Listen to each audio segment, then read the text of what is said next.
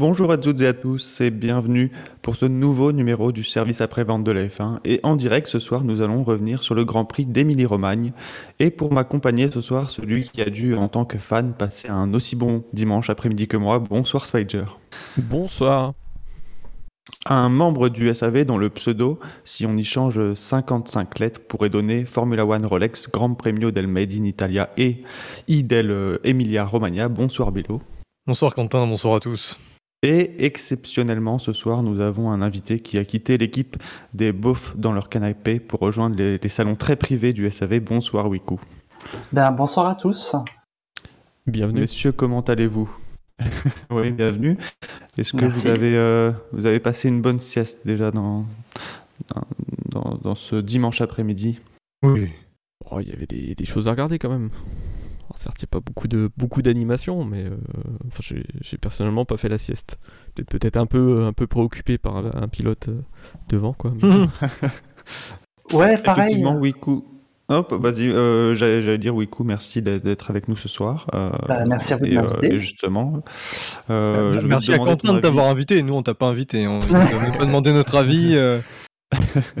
Euh, et, donc juste après, je vais te demander ton avis sur, euh, sur le Grand Prix aussi, mais je vais d'abord évoquer les notes que vous avez données. Euh, pas grand monde a noté ce Grand Prix. McLovin a donné un 11, j'ai donné un 10, Shinji a donné lui aussi un 11, Spider, tu as donné un 10,33. Tom, ça a donné un 13,77 avec le commentaire suivant. C'était pas le Grand Prix du siècle, mais j'ai pris du plaisir à suivre la course, notamment la première partie avec de beaux dépassements et de belles batailles sans DRS. Mention spéciale dans ma note au Grand Prix de Valtteri, car on a vu hier sans contestation le plus beau dépassement de sa carrière. Vous pouvez chercher, vous ne trouverez pas plus beau. Après, c'est aussi parce qu'il n'y avait pas beaucoup de résultats si vous faites cette recherche. Euh, Wiku, tu as mis un 13. Et les, euh, les, les, les, les, les, auditeurs, pardon, je cherchais mes mots, euh, ont mis un 11,81, ce qui fait une moyenne de 11,56, qui sera modifiée par la note que vient de m'envoyer Bilo, qui est de ah, pas du tout. Je l'ai envoyé il y a 3 heures. Quentin qui cherche chez moi. Hein, euh, D'habitude, on insulte les auditeurs, euh, tête de connards, de, qui votent comme des pieds. Donc c'est vrai que c'est difficile à chaque fois de chercher le mot juste. Bah surtout qu'il y a un auditeur parmi nous, donc euh, maintenant il faut que je fasse attention. Oui. ouais, je pourrais balancer aux autres après.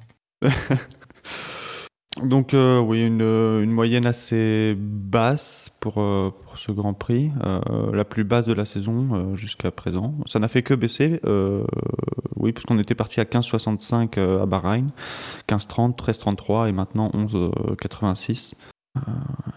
donc bah. oui, vas-y Milo. Bah le, ouais, le Grand Prix est pas, pas formidable. C'est clair qu'on peut aussi être vraiment déçu euh, au vu de la météo qui s'annonçait et qu'on a avant le départ. Parce que c'est clair que quand on a ce genre de météo avant le départ, on doit s'attendre à un super Grand Prix. Et là, c'est vrai qu'on a eu un Grand Prix finalement euh, normal, quoi. Où euh, c'est pas un mauvais Grand Prix. Pour ça, j'ai mis, j'ai mis 12 parce que il s'est quand même passé des choses au départ, il s'est passé des choses en fin de course, et euh, même si c'était compliqué de doubler, il y a quand même eu quelques dépassements. Et il y a eu aussi le petit temps où, où il y avait le, choix stratégique quand s'arrêter pour chausser les pneus secs. Donc voilà, ça reste un Grand Prix correct. Mais effectivement, il n'y avait pas, pas plus. quoi. C'est vrai que pour un Grand Prix où on a eu une météo changeante, une piste en tout cas séchante, il s'est pas passé beaucoup de choses.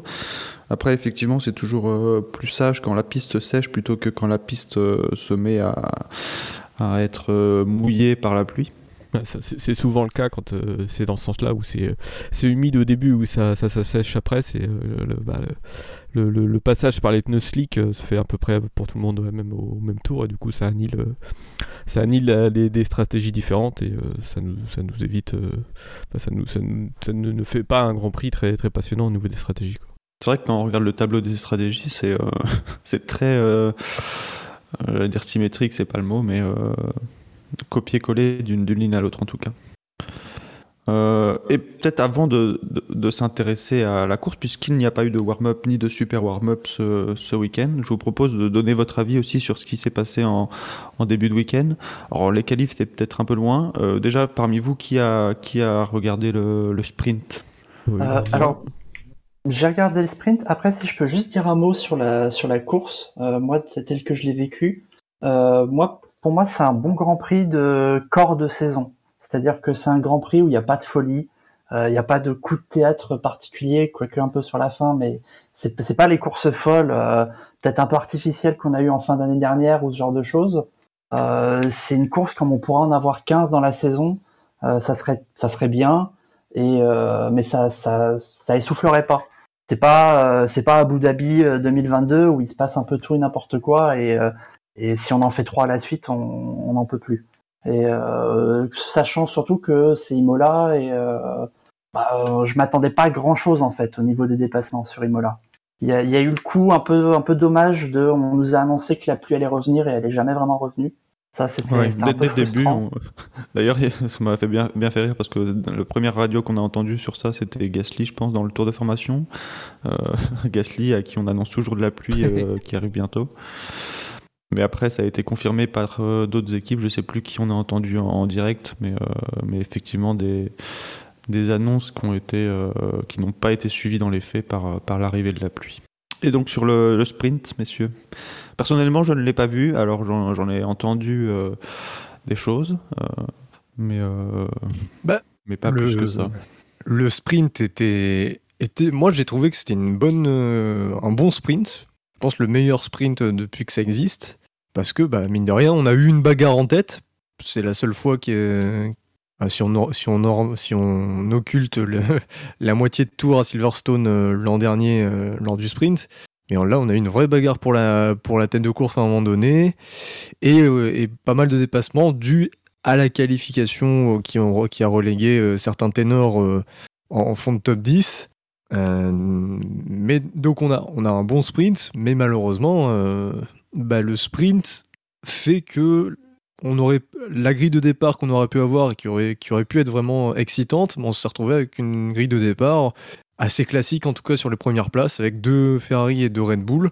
Alors que bah, on aurait pu, là, sans ce sprint, on aurait commencé la course avec euh, une Ferrari et une Red Bull euh, au fond du top 10. Donc euh, voilà, c'est l'inconvénient du sprint, c'est finalement qu'il il anticipe le début du vrai Grand Prix. Ouais, il a, il a un peu normalisé la grille. C'était une critique qui avait été euh, qui avait été sortie quand ça avait été annoncé au départ les sprints que bah, du fait s'il y avait une qualification un peu un peu tronquée, enfin un peu euh, un peu bizarre, le, le, sprint allait du coup rééquilibrer le rééquilibrer, rééquilibrer la grille. C'est ce qui s'est passé euh, samedi du coup et du dimanche on a eu un Grand Prix Grand Prix classique quoi. Après, on a, eu des qualifs vendredi qui se sont passés sous la pluie. Alors, l'argument de certains, c'est aussi de dire que si les qualifs avaient eu samedi, on aurait eu une grille un peu plus normale, peut-être. Et donc, euh, donc, au final, euh, la grille aurait été euh, ce qu'on a vu pas pour, pour, ce dimanche. après, effectivement, le constat, c'était quand même que, que, ça a remis un peu d'ordre dans cette grille qui avait été chamboulée, chamboulée par les par les, les qualifs. Et, euh, et, notamment une des critiques c'était la puissance du DRS euh, qui a été évoquée. Euh, moquée même parfois devant les, les tweets de, de, la F1 qui, qui se réjouit toujours des, des, fabuleux dépassements sous DRS avec DRS plutôt euh, qu'avez-vous pensé du, DRS ce week-end, euh, notamment sur la course, puisqu'on n'aura peut-être pas l'occasion de l'évoquer plus tard. Euh, donc déjà la, puissance du DRS qui a été donnée ce week-end et, le fait qu'il ait été activé très tard pendant la course. Bah, sur, la puissance, enfin, comme d'hab, il y a, le DRS de la Red Bull qui a l'air d'être démentiel sur la, sur, la Red Bull, mais sur les autres voitures, bah, en fait, on a eu un train de DRS qui s'est formé Enfin, euh, je pense notamment à la procession, enfin au chemin de croix d'Hamilton qui a, dû passer mais 30 tours à, une demi-seconde de Gasly sans, sans jamais se porter à sa hauteur pratiquement. Euh, sur le DRS aussi, euh, un, peu heureusement qu'il était là quand même, parce que je sais pas si on a, enfin on n'aurait vraiment pas eu beaucoup de dépassements sans lui hein, sur la piste, avec avec une piste qui est historiquement pas pas la piste sur laquelle c'est le plus aisé de dépasser et euh, avec des voitures qui sont grosses et assez lourdes. Je ne sais pas ce que ça aurait donné sans DRS toute la course. Bah, de mémoire, les dernières éditions à Imola euh, à, l'époque, euh, donc début des années 2000, dès qu'il y avait quand il y avait un dépassement, c'était vraiment un miracle. Hein. Personne ne se dépassait à, l'époque. Euh, et avec des voitures plus, plus fines, donc euh, j'imagine pas avec les, gabarits de cette année. Donc le DRS, oui. euh, maintenant, alors c'est vrai que sur, la, sur le sprint, ça avait l'air facile de dépasser. En même temps, ceux qui ont dépassé, ce sont Sainz et Perez qui avaient une voiture bien plus performante que les Magnussen, Norris, Alonso, etc. Et en course, c'est vrai qu'à chaque fois, les dépassements, que ce soit Russell, euh, qui a fait quelques dépassements, Tsunoda en fin de course, Leclerc aussi quand il est remonté, c'était des dépassements assez faciles. Donc il faudrait euh, peut-être euh, raccourcir la zone DRS, tout simplement. Mettre le point d'activation plus tard. Ça peut être une solution. On a vu effectivement, mais ça on s'y attendait, que bah, un, un train DRS, donc des pilotes qui suivent à moins d'une seconde, bah, forcément, c'est compliqué de doubler. On sait que la Williams est, difficile à doubler. Euh, Ocon en avait fait l'expérience euh, à Melbourne, hein, il n'arrivait pas à doubler Al- Albon. Euh, donc euh, ceci explique cela. hein. Je pense que si on avait eu peut-être une autre voiture devant Gasly, peut-être que Gasly aurait pu passer, Hamilton aussi. Et ensuite, Hamilton aurait pu passer Gasly. Enfin voilà. Il y a aussi la configuration des positions de chacun qui, joue. Et le DRS, sinon, faut, faut, faut aussi bien jongler entre euh, ce qu'on veut, euh, euh, sur ce qu'on veut qu'il apporte. Parce que c'est vrai qu'un là, actuellement, on a des dépassements faciles quand c'est des voitures qui sont euh, bien plus rapides. Mais du coup, ça veut dire qu'entre entre voitures où ça se joue à 2-3 dixièmes au tour, les dépassements sont pas faciles, mais ils sont pas impossibles non plus. Donc ça, c'est pas Ils mal. Ils sont pas faciles, mais les tentatives, je pense, sont plus nombreuses que- qu'avec les anciennes euh, monoplaces. Voilà. Euh, grâce à la possibilité de se suivre plus longtemps euh, sur plusieurs tours. C'est Ouais, ça. Et du coup, ça apporte, ça apporte un petit punch. Mais dans le même temps, du coup, les dépasses, c'est beaucoup plus facile pour les, pour les cadors de doubler. Et donc, ça, ça enlève le côté incertitude où on se dit que même si un cador se loupe, il peut, euh, il peut vraiment bien remonter. Alors qu'avant, bah, les, dépa- ca- les, les- les plus rapides, avec ceux qui sont bien plus rapides, bah, ils, pou- ils- avaient un peu plus de mal à remonter.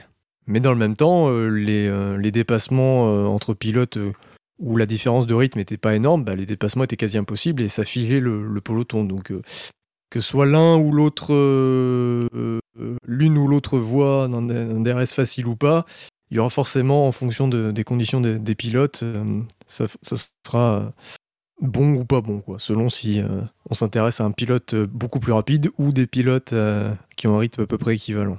Il y a Chini qui disait sur le chat le DRS, j'ai pas trop compris car en sprint il était pété, mais en course pas tant que ça. Ça s'explique par ce que tu disais, Bilo, et, ce qu'on a dit, c'est que le- les, les, les- les pilotes des grosses écuries étaient un peu remontés déjà le, le samedi, et donc en fait ils bénéficient du DRS, mais aussi de la, la motricité, de la puissance de leur voiture pour remonter, donc il n'y a pas que ça qui joue. Euh, donc effectivement le DRS ça les, ça, les a peut-être suravantagés.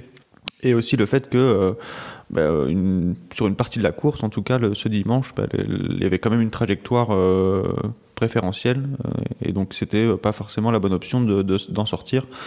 On va donc, comme la coutume le veut, pour débriefer ce Grand Prix plus en détail, s'attaquer au quintet, plus ou moins.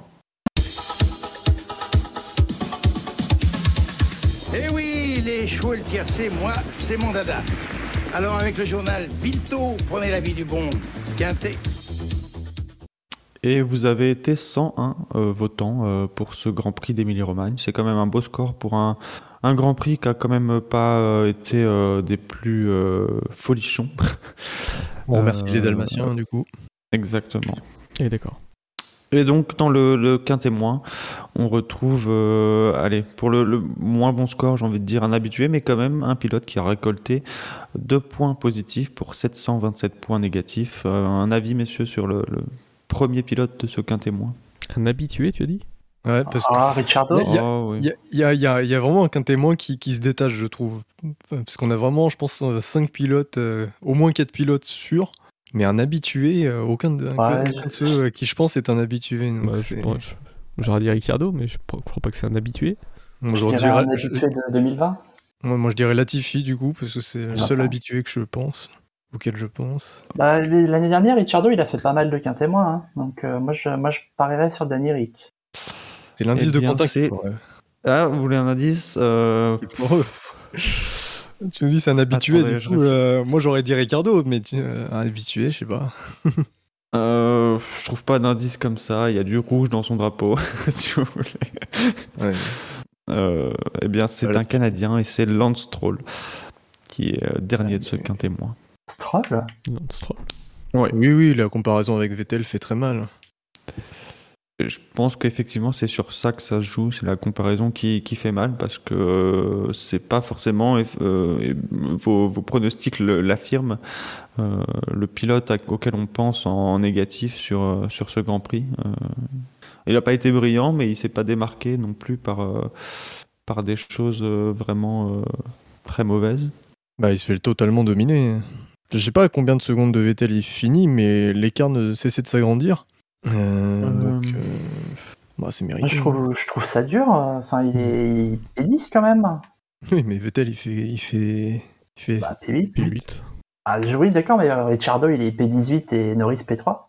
Ah, mais je suis d'accord que moi, j'aurais pas Je- mis, euh, l'aurais pas mis dernier, effectivement. Ça me, ouais, ça, me- Un ça me paraît ouais, dur quoi, en plus. pour, euh, en plus, il marque un point, c'est un peu dur. Oui, il marque un point. Enfin, c'est les premiers points d'Aston avec, euh, avec Vettel. Donc, euh, je, ouais, je, je trouve ça un peu sévère. Il a été, il a été derrière hein, tout du long, nettement sur le week-end. Alors, Euh, attendez, il y a eu un problème. Ah, alors peut-être. Sait pas lire J'ai le pris classement du Grand. Prix d'Australie. J'ai pris le classement du Grand Prix d'Australie. Voilà. Ah. Euh, comme vous pouvez le voir, cette émission est ultra préparée. Et donc, Mais effectivement, c'est bien Daniel. T'aurais C'est pris bien le Daniel classement Ricciardo. de- Je sais pas quelle course où, euh, où Verstappen a été dans le quintet moins. Fait Ouais, ouais, c'est sévère, ouais, c'est vrai que t'es un peu. Bah, en fait, j'étais en train de regarder où était placé Daniel Ricciardo, puisque vous l'évoquiez. Et puis, je me dis, euh, il est quand même bien placé dans le quintet mou. Je vais, euh, je vais voir. Mais effectivement. euh, Leclerc premier. euh, oui, Donc, autant pour moi, euh, Daniel Ricciardo, euh, moins 626 euh, et 0 vote positif. Oui, bah, ça paraît plus logique du coup. hein. Il foire, euh, Ouais. il foire son premier virage, il Bah. emmène en plus quelqu'un d'autre euh, avec lui, et puis après sa course, euh, pff, il peut rien faire quoi. Bah, c'est sur ça que je trouve ça sévère, parce que le premier virage, effectivement, je pense que ouais, c'est c'est plus une responsabilité à Ricciardo, euh, mais ouais, il y a une erreur sur un premier virage d'un Grand Prix où les pilotes arrivent euh, euh, sur un premier virage euh, mouillé, et euh, donc effectivement, il y a une erreur dans ces conditions qui sont assez difficiles. Le reste du Grand Prix, bah, il fait rien pour rattraper, effectivement. Donc, je suis partagé entre le fait qu'il puisse rien, rien faire pour rattraper sa course, et en même temps, dans ces conditions, est-ce qu'il pouvait faire quelque chose? C'est quand même celui qui, rentre dans les premiers, euh, si je dis pas de bêtises, pour changer, euh, pour passer au stick, et puis il tente un moment de, repasser sur, des médiums. Donc, euh, dans, sa position, il n'y avait peut-être pas mieux à faire que d'essayer des stratégies euh, en espérant que ça, paye à un moment ou l'autre. Bon, euh, après, la course a été très calme, donc ça paye pas, et il paye très cher son, son erreur sur des conditions difficiles sur un premier virage. Donc, euh, ouais. Effectivement, c'est c'est- sa course qui ressort en, en négatif, mais euh, je trouve ça quand même sévère.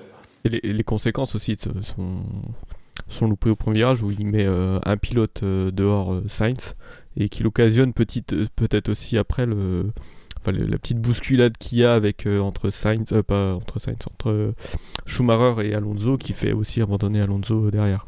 Et peut-être voilà, ils ont, ils ont peut-être euh, les, les auditeurs ont peut-être jugé les jugé les conséquences très négatives sur deux pilotes. euh. Ouais, puis enfin pour moi, il y a, dans, la, dans la course, il y en a quoi? Il y en a trois qui se foirent, vraiment. Enfin, il y en a trois qui, qui font une cagade, comme on dit, et euh, deux qui finissent en fond de classement. Bon, bah, bah, ça, ça me paraît assez logique, hein, qui, qui traînent dans les, dans les fonds du, du quintet. Euh, ça fait penser aux mauvaises courses de l'année dernière.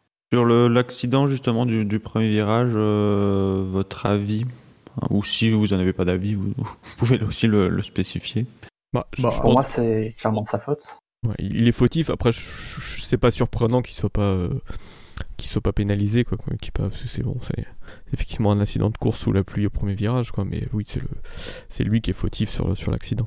Ouais, c'est pas une faute scandaleuse, mais c'est c'est une faute. Ouais, c'est une que- faute. euh, avec un tout petit peu plus de chance, euh, ça aurait juste fait une touchette et ça aurait rien donné, quoi. Mais là, c'est une petite faute. Il la perd quelques instants et, euh, et il satellise la course de Sainz, la sienne. Et puis, euh, on est par cascade, euh, un peu celle de Schumacher et celle d'Alonso. plus que non pénalisé. Il n'y a même pas eu d'enquête ouverte. L'incident a été noté, mais ça n'a pas été plus loin. et ouais, une faute qui n'a pas été sanctionnée. contrairement à d'autres fautes sur des grands prix de, Hongrie, je pense à ça, même si effectivement la, faute a des conséquences plus graves, mais moi, je, reste partisan de, ne pas sanctionner des fautes, surtout sur des premiers virages euh, dans des conditions. Euh, dans des conditions difficiles, donc j'étais content, euh, sachant qu'on avait eu des, pénalités très sévères pour Bottas, je crois. ouais, c'était pas, pas la même chose quand même. Ouais, c'était un, gros bah, ratage au freinage quoi, de Bottas et Stroll. Il se rate au freinage, mais pour moi, c'est c'est pas euh, c'est pas ce qu'appelle une pénalité qu'un pilote rate son, son freinage sur un, premier virage euh, d'un Grand Prix mouillé. Mais bon, je, je, comprends aussi les, les, arguments inverses. Euh, surtout, surtout que ça arrive à Bottas et Stroll, quoi. Donc effectivement, c'est des pilotes qui sont déjà un peu sous le, sous le, feu, des, sous le feu des projecteurs pour ces, pour ces choses-là. Mais bon, on, on, en reparlera plus tard dans le Grand Prix, mais il y a des choses qui me paraissent plus graves qui sont sanctionnées euh, moins sévèrement. Sur euh, la suite du quintémoin, euh, nous avons un pilote. Donc on était à moins 626 pour Ricardo et on passe à moins 401. Vous aviez visiblement des pilotes qui se détachent selon vous dans, cette course en, négatif. Alors je vous laisse donner vos pronostics. Mmh, Schumacher? Ouais, Schumi. Je vais suivre. Eh bien, vous avez bien raison, puisque c'est Schumacher, 0 points positif, 401 points négatifs et donc une place euh, visiblement bien confortable dans le quintémoin. Une course euh, loin derrière, un week-end globalement euh, encore loin derrière son, coéquipier. C'est difficile pour, pour Schumacher. Bah, je ne sais pas ce que vous en pensez, mais à l'image du début de saison, ça, ça devient alarmant là pour, pour Mick. Ouais. soit il est loin de, de Kemag, soit quand il est proche, il fait une faute. Donc c'est, enfin, ça, ça, fait que 4 courses, mais c'est, compliqué. il se prend une pile. 3, pardon. Bah, il fait pas, il fait pas, il fait pas de Jeddah. Euh... Ouais, c'est, en plus, c'est vraiment, dommage parce que il, se, il est un peu piégé par les, par les drapeaux rouges, euh, surtout par le drapeau rouge final en, Q2, qui le, qui le prive de la Q3 alors que Magnussen fait une super qualif, alors que Magnussen se vautre en Q3. Mais derrière, en sprint, euh, à la sprint, il, récupère bien ça. Donc, euh, il part dixième quand Magnussen part huitième. Du coup, il y a vraiment une occasion pour lui d'être vraiment dans le rythme et dans le wagon de son coéquipier. Et bah, il, part en traviole euh, dès, le premier virage. enfin, la sortie de la, chicane, quoi. en endommageant en plus la, voiture d'Alonso. Et comme si ça suffisait pas, derrière, il, il fait un tête à queue plus tard dans la course. Bon, après, il a, a un petit drapeau noir et blanc pour limite de la piste. Bon, ça, c'est pas très grave. Mais voilà, c'est quand même deux erreurs euh, dans, la course. Et le rythme, euh, pas folichon. Il se fait doubler par Zou à un moment donné. Et lui-même n'est pas capable de remonter. après, c'est vrai que dans le train, le train du fond, à partir de la dixième place, c'était compliqué de, doubler. Mais, mais bon, c'était à lui de ne pas se mettre dans cette situation non plus. Il avait vraiment une occasion en or de faire la course juste derrière son équipier. Et on aurait pu vraiment voir son niveau. Là, on peut pas trop voir en termes de rythme. Par contre, il fait des fautes encore. Et déjà qu'il en a fait en Australie, il en a fait un qualif à Jeddah. Il faut qu'il gomme ça. Parce que là, c'est vrai que ça devient euh, alarmant. Euh, non seulement il y a les fautes, mais en plus un, manque de rythme. Donc euh, autant on, parle de Guan Yu Zhou en ce début de saison qui, se fait discret, mais qui n'est pas forcément dans le rythme de Gasly encore, mais au moins qui fait pas d'erreur et, qui aligne les tours. Euh, du côté de Schumacher, euh, bien qu'il soit pas euh, rookie cette année, il y a les erreurs qui, s'accumulent par rapport au, manque de rythme. Donc c'est quand même deux points noirs. Et tu parlais tu disais que le, drapeau noir et blanc c'était c'était pas très grave mais je pense qu'effectivement sur sur cette course c'est l'accumulation sur le premier virage avec Alonso je pense pas qu'il soit responsable de grand chose il se met un peu en difficulté avec une voiture peut-être compliquée à à, maintenir, mais euh, ouais, c'était évitable, mais bon, l'erreur est, vite à arriver dans ces conditions. Euh, euh, et, je pense, oui, effectivement, c'est l'accumulation, manque de rythme, il passe un peu à côté de son week-end, le, tête à queue, les, les drapeaux pour les limites de piste, donc ouais, ça fait beaucoup pour Schumacher sur ce week-end. Après, sur le rythme, c'est compliqué de juger. Hein. Encore une fois, il est dans, dans, le fond du peloton à ce moment-là, pas dans le mauvais, pas dans le bon groupe. Par contre, à la fin, il chausse les pneus rouge euh, quasiment en même temps que les Red Bull et, et Leclerc. Et il fait un meilleur tour à ce moment-là, euh, à une demi-seconde de Verstappen. Voilà. Pas mal. Ouais, je- À souligner. Bah, As, ils vont, ils vont avoir besoin de lui hein, quand même, parce que là, euh, euh, mine de rien, ils sont retombés à la huitième place du championnat. Euh, c'est Magnussen qui a marqué tous les points de l'équipe. Et bah, euh, alors les AlphaTauri, elles ont toujours une bagnole sur deux qui marche à chaque fois seulement, mais là maintenant ça s'alterne entre les deux pilotes, donc il y en a toujours une qui marche. Et euh, Alpine et Alpha, elles sont déjà 22-25 points, donc euh, si, ça continue toute la saison comme ça, S'ils ont leurs deux pilotes As, ils peuvent viser peut-être la cinquième, sixième place. Si Schumi redresse pas la barre, ça va être dur. Et puis n'oublions pas Aston Martin, hein, qui, euh, quand on voit Vettel par rapport à Magnussen, bah, c'est devant à la régulière. Ouais. Oui, sur ce week-end, c'est c'est vrai. Et je, alors, Ouais, ça, ça me. Pardon, vas-y.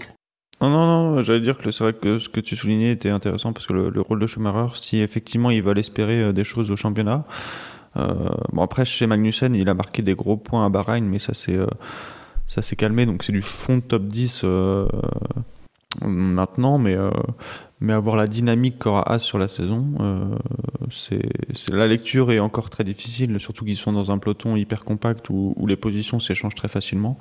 Mais euh, il faudra voir. Après, Alpine, euh, ils passent aussi à côté de gros points, mais, euh, mais est-ce qu'ils vont réussir à, gérer la fiabilité rapidement? Euh, faudra voir ça, sachant que la fiabilité ce week-end, c'était pas un problème forcément mécanique, mais, mais plus dû effectivement à l'accrochage avec Schumacher. Donc, euh, faudra voir si, euh, si une fois que, que tout le monde aura. Parce qu'il y a eu un début aussi euh, difficile chez Alfa Romeo, mais maintenant ils, ont l'air quand même d'avoir réglé euh, certains de leurs problèmes. Donc, euh, à voir. Euh, chez As, je pense pas que ça va être une saison euh, si facile que ça. euh, donc, euh, Schumacher aura peut-être un, un rôle important euh, dans, dans, dans sa recherche de, de rythme et de, et de propreté. Et euh, je voudrais, je voudrais renchérir sur un truc qui me fait, qui me fait mal au cœur de le dire parce que j'aime ce pilote, mais euh, le, le, le spin de Schumacher euh, qui veut éviter l'accident qui se passe devant et qui du coup euh, euh, braque trop fort et euh, fait une erreur bête et se retrouve en tête à queue et finit au fond, ça fait quand même penser aux, aux mauvaises années de Vettel, euh, son mentor. Je, je sais pas ce que vous en avez pensé, mais en le voyant, je me suis dit ah putain c'est un spin à la Vettel. Bah, c'est les commentateurs de Canal, ils ont, ils ont dit ça, je crois, à un moment donné, qui, qui, qui copiait son mentor ou je sais pas quoi.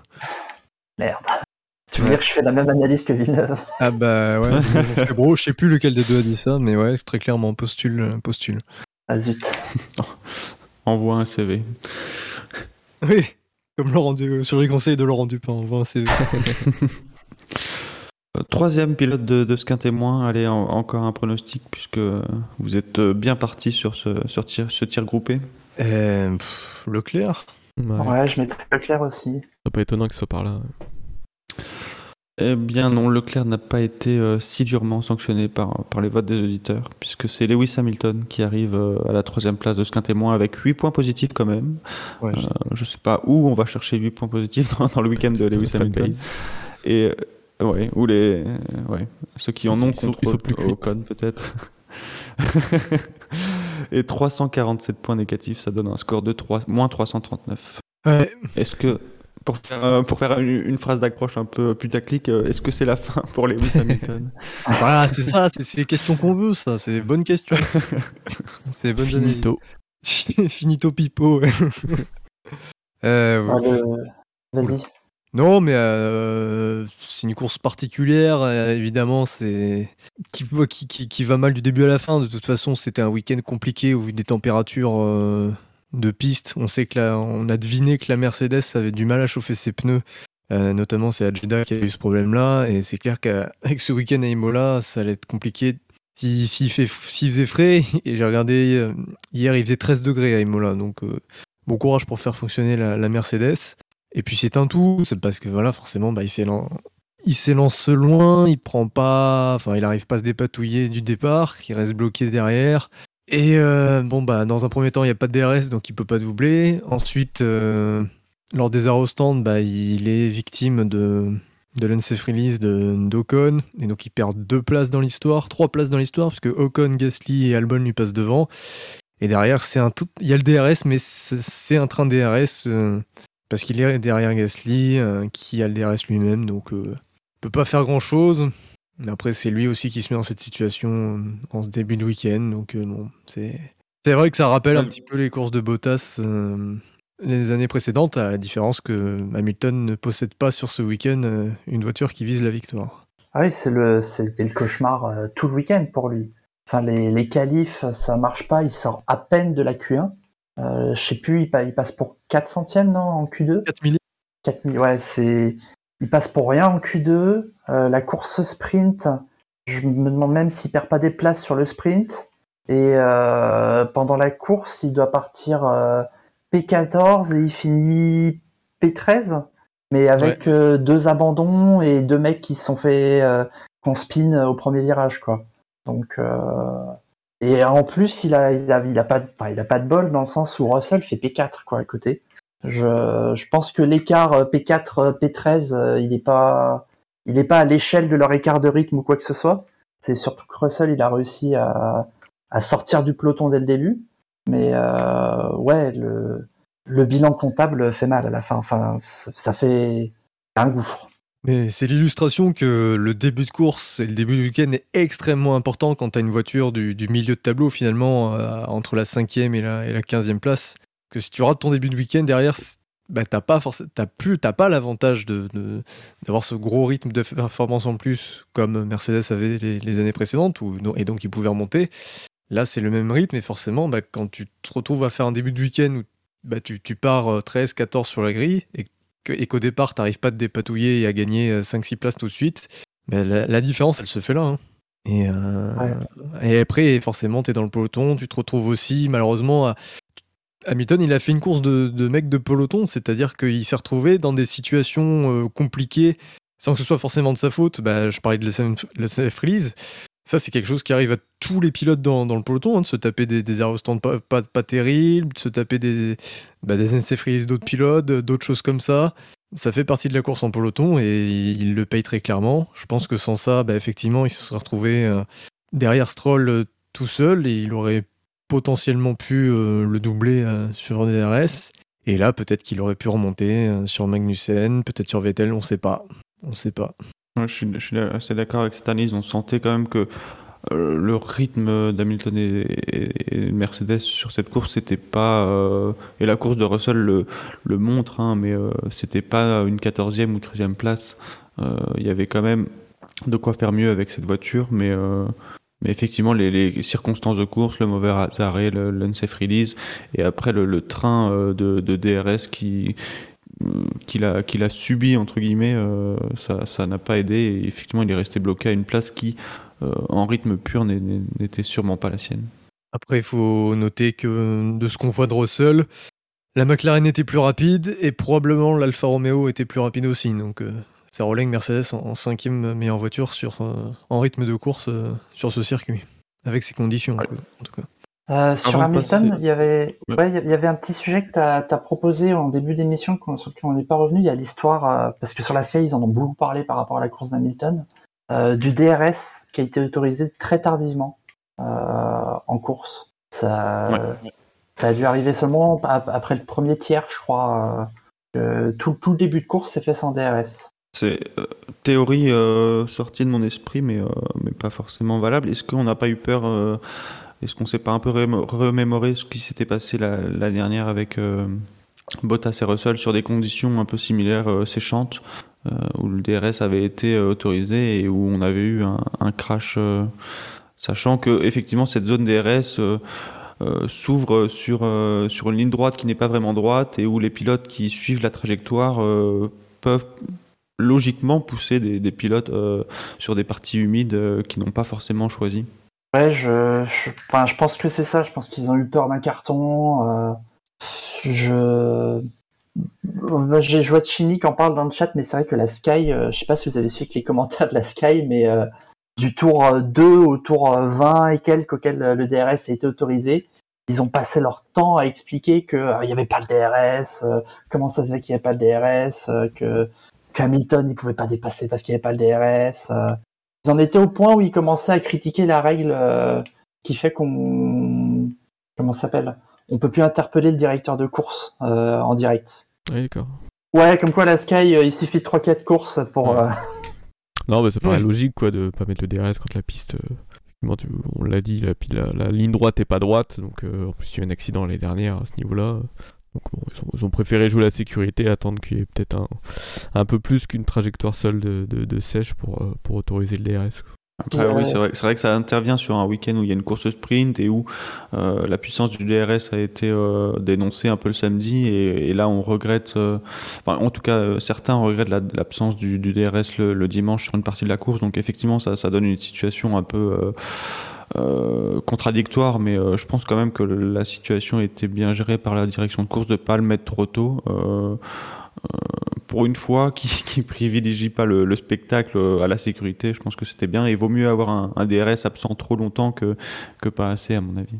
Est-ce que ça serait pas aussi un peu une volonté de, de la direction de course de prendre un peu ses marques et de, de mettre un peu sa marque? On les avait vus déjà ah, je crois que c'était à la course précédente, faire un rappel sur les limites de piste, et puis celle d'avant encore, euh, prendre beaucoup de temps pour bien s'assurer que les, les rambardes étaient bien réparées, que le, la piste était bien nettoyée après l'accident de, de, de Choumi, je crois justement, en qualif, et qu'ils ils avaient interrompu, je crois, pendant 30 ou 40 minutes pour, euh, pour tout refaire.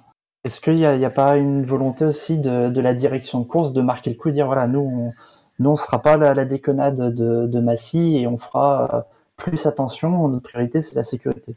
Hmm. C'est pas une mauvaise hypothèse. Je pense que de toute façon, oui, il y a une volonté de, d'essayer de tourner la page et de, de marquer euh, un peu euh, cette empreinte. Euh, il y a quand même eu beaucoup de changements à la FIA entre l'année dernière et cette année, tant au niveau de la présidence que, que, de la direction de course. Donc ce serait pas étonnant qu'il y ait une volonté de marquer vraiment de, de, son empreinte cette, ce changement en tout cas du, du côté de la FIA.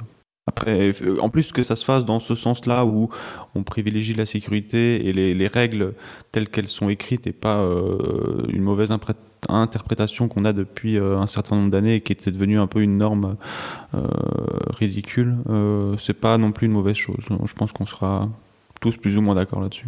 Ouais, non, moi je, moi je suis, moi ça me, j'étais pas, enfin, j'étais pas offensé par le fait qu'il laisse, enfin, qu'il bloque le DRS pendant si longtemps. Après, euh, si plus tard dans la saison, on a une autre course euh, qui commence sous la pluie et que ça sèche et que là, il retire le DRS au bout de seulement deux tours euh, après la pluie, ça, fera peut-être râler et il y aura peut-être matière à râler pour le coup. Et peut-être qu'ils vont s'y tenir et qu'ils vont faire la même chose toute l'année. Ouais. Après, pour moi, il y a vraiment le, côté ligne droite en courbe d'Imola qui, qui, joue vraiment là-dessus. La Donc, à voir sur quel circuit ce sera. Ouais. On se dirige vers le, quatrième pilote de ce qu'un témoin. Euh, allez, encore un, pronostic, messieurs. J'avais juste un tout petit mot aussi sur la course d'Hamilton, ah. parce que j'ai. Euh, enfin, Chini faisait la remarque sur le chat. Euh, je ne sais pas si vous avez suivi sur la Sky, mais sur la Sky, ils ont fait intervenir un YouTuber qui s'appelle Nico Rosberg. Je ne sais pas si vous le connaissez. Et ce brave Nico, à chaque fois qu'il était questionné sur n'importe quel sujet, il a pris un malin plaisir à rappeler que Russell était P5 et Hamilton P14, P13, etc. Et euh, ça m'a fait un peu rire parce qu'il y a un peu cette, euh, narration qui est en train de se mettre en place d'un Hamilton qui serait un peu fini, euh, qui est, peut-être un peu exagéré, qui est, où bah, Rosberg en met un peu une couche parce qu'en plus bon, il, a, a, un petit passif avec Hamilton. Mais voilà, ça m'a fait sourire quand on écoutait le, le Grand Prix d'avoir euh, ce brave Nico qui, qui, revenait à chaque fois à la charge sur ce sujet. Sur la Sky en plus. Mais il disait quoi? Bah, il parlait du DRS, euh, du fait que euh, c'est compliqué, que le trafic est très serré. Et à chaque fois, on avait Rosberg qui venait Oui, mais Russell, il s'en sort. Hein. Oui, mais Russell, il est P5. Et on, sentait qu'il y avait. On, entendait le sourire au coin de ses lèvres quand il le disait. Mhm. Ça Enfin voilà, c'était une petite parenthèse. J'essaye de, de, voir si, euh, si Rosberg aurait, euh, aurait une, euh, une, raison de, de, de, descendre un peu Hamilton, mais, mais soit ils s'entendent toujours vraiment pas et ça lui fait plaisir de le voir dans cette situation, soit je comprends pas parce que justement il devrait, il devrait vraiment montrer le talent de- d'Hamilton pour, euh, pour vraiment euh, justifier à lui son titre euh, d'une valeur supplémentaire. Donc. Mais après, j'ai pas vu ce qui s'est, enfin, j'ai pas entendu ce qui s'est passé, donc je sais pas, Non, mais voilà, c'était pas me placer. pour- c'était- pas on- méchant, mais ça ça m'a fait rire qu'ils reviennent. Enfin, on avait, on avait les commentateurs de la Sky qui parlaient de DRS et Rosberg qui parlait de Russell versus Hamilton. Après, Rosberg, de ce que j'ai lu, de ce qu'il disait ces dernières années, il était quand même plutôt, euh, plutôt enclin à, à, à louanger euh, Hamilton, quoi. Donc, je Oui, bah, c'est- forcément de. C'est comme Mark Webber. forcément chercher euh. C'est comme Mark Webber qui, une fois qu'il a quitté la F1, a commencé à dire que euh, Vettel était un super méga pilote et etc. Enfin, ça, ça voudra jamais Bourdet, euh, qui. je je m'excuse auprès de Gus Gus, hein, je vais balancer un tout petit tacle sur Bourdet, c'est pas vraiment un tacle. Bourdet qui, euh, en- quand il s'est fait dominer par Vettel, fin 2008, il disait euh, Ouais, mais vous vous rendez pas compte, Vettel c'est un extraterrestre et tout. Et il avait, il avait raison. Mais quand en 2009, début 2009, le mec, le mec il, a, il a galéré face à Bumi, il a fait Ouais, mais Bumi c'est euh, même niveau que Vettel, même pareil. hein. Bon, là, c'était un peu moins. euh, un peu moins crédible. Ça Ah, fait attention, ça. euh, Buemi, champion de Formule 1. hein. Ah, c'est vrai, autant pour moi. C'est c'est le championnat avec le plus de compétition. hein. Enfin, d'aucuns disent qu'un titre en Formule 1 en vaut 5 ans en Formule 1. Un certain Lucas D, je crois. On parlait des, des 8 votes positifs euh, pour Lewis Hamilton sur, euh, dans ce quintet plus ou moins. Euh, il y a le, le pilote qui est quatrième de ce quintet moins, on a eu 21 po- votes positifs pardon, et 269 euh, négatifs, ce qui fait un score de 248. Bah, c'est toi, Quentin, qui a Euh. voté, on le sait. C'est Charles Leclerc qui termine quatrième. euh, avec une course, à mon avis, euh, qui était pas loin d'être mieux récompensée que ça quand même, mais, euh, mais euh, qui dans les derniers instants lui a euh, permis de récolter ses 248 votes, ses 248 points au final négatifs. La boulette. Eh oui. La saucisse même. Ça, Saucisse du- bon repas, tout ça. la saucisse du, de la chicane là, qui, euh, du vibreur qui euh, ruiné, euh, ruiné sa, sa course quoi. Mais euh, totalement de sa faute quoi. Il va, il veut trop, trop, trop aller chercher, essayer de se rapprocher un maximum de Perez euh, dans le dernier secteur pour être au plus près pour pouvoir essayer de, de maximiser ses chances au DRS. Mais euh, il en fait trop quoi. Et, euh, il a de la chance, beaucoup de chance, qui se sortent de, qui, qui restent pas plantés dans le, dans le mur de pneus quoi et qu'il qu'il a, il a de la chance d'aller encore marquer des points de la, de la sixième place. C'était extrême. Ouais, vas-y, Wiku. Pardon, ouais, c'était ouais, comme, comme tu dis, là, enfin, c'est une erreur euh, déjà euh, non forcée, comme on dit. Et, euh, et surtout, il, a, il a eu chaud. Enfin, il aurait pu. Enfin, Ferrari est passé à deux doigts de, de repartir de, bon, pas du week-end, mais de la course sans points. Il, a, il a quand même de la chance de pouvoir repartir et, et, et à vrai dire, alors, il aurait presque pu ne pas s'arrêter, je pense.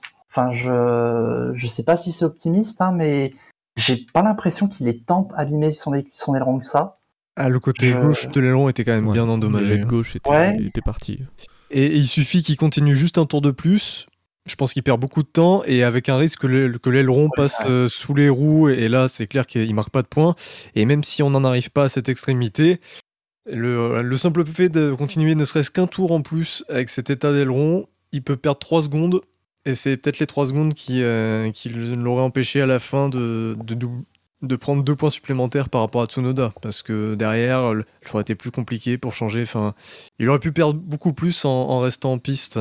Je pense que s'il est rentré, c'est que vraiment il a senti aussi que la voiture était pas, pas ouf après le, après le contact. C'est vrai, c'est vrai. Je pense qu'ils ont bien fait d'assurer le coup. Euh, dans les... Alors déjà, moi j'ai été très surpris de cette erreur parce que je... que Leclerc fasse, euh, je m'attendais à ce que Leclerc fasse des erreurs dans la saison. Quoique l'an dernier déjà il n'en avait pas fait beaucoup, mais je me suis dit ça va arriver à un moment donné du championnat où ça va être tendu, etc. Qu'il fasse une erreur à la quatrième course alors que les trois premières se passent vraiment excellemment, ça, ça me surprend. Parce qu'il a, il a pas du tout la dynamique pour faire cette erreur-là. Euh, il s'en sort très bien, parce qu'au final, il ne perd que 7 points. On va dire 10 si, euh, s'il avait doublé Perez, mais enfin voilà, 7 ou 10 points, c'est pas énorme. C'est moins que euh, si t'es leader et que tu te fais doubler par ton adversaire au championnat pour la première place, parce que là tu perds euh, finalement 14 points de débourse sur ton, sur ton rival. Là il perd entre 7 et 10 points sur Verstappen. Donc franchement, c'est pas. C'est bien payé, on va dire. Il s'en sort bien. alors il y, en a qui disent que c'est bien le panache et tout, mais bon, c'est bien aussi de faire l'épicier, quoi. Enfin, de l'épicier. Les points, il faut les prendre, quoi. C'est. Là, c'est des points foutus à la poubelle, c'est pas énorme encore une fois. À espérer pour lui que ça lui coûte pas cher en fin de saison. Je pense, qu'il faut lui donner le numéro de téléphone de Quartararo pour euh, qu'il lui apprenne un peu euh, comment faire euh, pour gagner un championnat sans, avoir la meilleure moto. Quoi. Ouais. Non, mais c'est c'est vraiment dommage. Heureusement pour lui, donc il s'en sort. Il perd pas trop de points et ça lui sert de. C'est un gros avertissement avec petit frais. Il faut qu'il se calme pour la suite. Faut pas qu'il faut parce que ça c'est des, erreurs finalement gratuites où il il se bat juste euh, comme ça pour une position. Euh, il peut vraiment l'éviter quoi. Il n'y a pas de circonstances euh, atténuantes j'ai envie de dire. C'est vraiment dommage pour lui. Il faut qu'il fasse attention Leclerc parce que pour le championnat, si ça reste un duel Verstappen-Leclerc, il va faire il, va faire face à un Verstappen qui lui fait très peu d'erreurs. Déjà l'an dernier, il a fait très très peu alors que la lutte était intense. Il faut qu'il fasse attention Leclerc parce qu'il perd des, perdre des points de cette façon-là, ça peut, euh, ça peut coûter cher à la fin. C'est peut-être bien que ça arrive, euh, ça arrive très tôt comme ça dans la saison. Ça va peut-être lui remettre un peu les, idées en place que bah, qui, va certainement se battre pour le, pour le titre de, champion, quoi. Enfin, j'espère. Et euh, donc bah, tous les points comptent, même, même si bah, surtout que quand, quand la voiture peut pas être, peut pas être devant, bah, qui, qui reste derrière et qui marque le, maximum de points. Quoi. Ouais. Ouais, c'est déjà, un, enfin c'est déjà un mini joker de griller euh, bêtement parce qu'en fait euh, là sur le week-end il perd. Bon, c'est un week-end euh, plus long parce qu'il y a, y a le sprint, mais il n'y a pas beaucoup d'écart sur le sprint. au total, je crois qu'il perd 19 points sur sur Verstappen sur le, week-end. C'est, il avait une grosse avance parce qu'il devait il devait avoir presque deux, victoires d'écart, mais là il en a plus qu'une déjà. Et ah, si, pardon, si j'essaye de me faire un peu l'avocat du, diable en l'occurrence, euh, effectivement, c'est que le quatrième week-end et il commet déjà cette faute en début de saison, alors que il n'y a pas beaucoup de pression, mais du côté de chez Ferrari, quand même, cette forme-là est, quand même assez euh, nouvelle euh, ces dernières années. sur les, trois premiers week-ends, s'il n'était pas forcément dans la meilleure voiture, il était vraiment poilin derrière et, et il était derrière Verstappen. Là, il était quand même derrière les deux Red Bull. Euh, donc il s'est peut-être mis un peu la pression par rapport à ça, surtout qu'il a vu qu'il avait, il pouvait pas faire grand chose. À un moment, enfin il y a eu deux moments dans le Grand Prix où il a réussi à se rapprocher de Pérez, c'est au moment où il a la piste, enfin où les pneus inter, où on allait les changer et euh, on a vu qu'il reprenait sur Pérez et euh, après sur le, en anticipant l'arrêt du sur les pneus soft, il a réussi à aussi dépasser Pérez, mais il s'est fait reprendre tout, juste après. Donc je pense que tout ça a joué sur le, tempérament et la façon dont il a abordé ce, ces derniers tours. Et euh, effectivement, en, voyant qu'il a eu une chance à un moment sur Pérez d'aller euh, d'aller chercher le DRS, euh, il a peut-être peut-être déconnecté un peu le cerveau et il pensait plus aux 15 points, mais mais il pensait à mon avis à Verstappen qui reste le, le, principal adversaire dans ce Grand Prix, enfin dans, cette saison pour l'instant je voulais dire, mais euh, voilà, après, effectivement, il valait peut-être mieux, euh, avec le recul, se contenter des, 15 points de la, troisième place. Mais, euh, mais je trouve c'est encore une fois, en faisant l'avocat de, Leclerc, c'est un peu facile après coup de, le dire, sachant qu'effectivement, c'est la première fois sur les quatre courses où il se retrouve un peu en difficulté par rapport à Red Bull, où les Red Bull avaient quand même bien l'ascendant ce week-end. Euh, et, donc je comprends qu'il ait voulu euh, aller chercher euh, la deuxième place derrière Verstappen, ne serait-ce que pour marquer le coup et dire à Verstappen je suis toujours là, même si il y avait quand même un écart conséquent. Ouais, mais tu vois, c'est le genre de scénario et tous les ans on le dit, un, pilote, oui, il faut savoir se contenter d'une bonne place quand on peut pas gagner. Alors là, je pense que Leclerc ne visait pas la victoire, mais il visait la deuxième place et voilà, il, il faut savoir se contenter d'une place, euh, en tout cas pas prendre les risques. Je lui reproche pas d'attaquer, euh, d'attaquer pour attraper Perez, mais euh, visiblement c'était une, c'était trop. C'est-à-dire s'il part en tête à queue, c'est pas un hasard, c'est que c'est qu'il a dépassé la, limite. Et c'est, important. On, le dit au championnat, quand on peut pas avoir une certaine position, bah, il faut assurer, parce qu'on sait jamais ce qui peut arriver. Sur le fond, je suis d'accord. Hein, il aurait dû, euh, il aurait dû assurer. Euh, néanmoins, je comprends l'erreur euh, sur ce week-end pour les raisons que j'ai évoquées. tout en espérant qu'il en tire les conséquences et les leçons pour, pour les week-ends à venir si jamais il se retrouve encore une fois dans, dans cette position.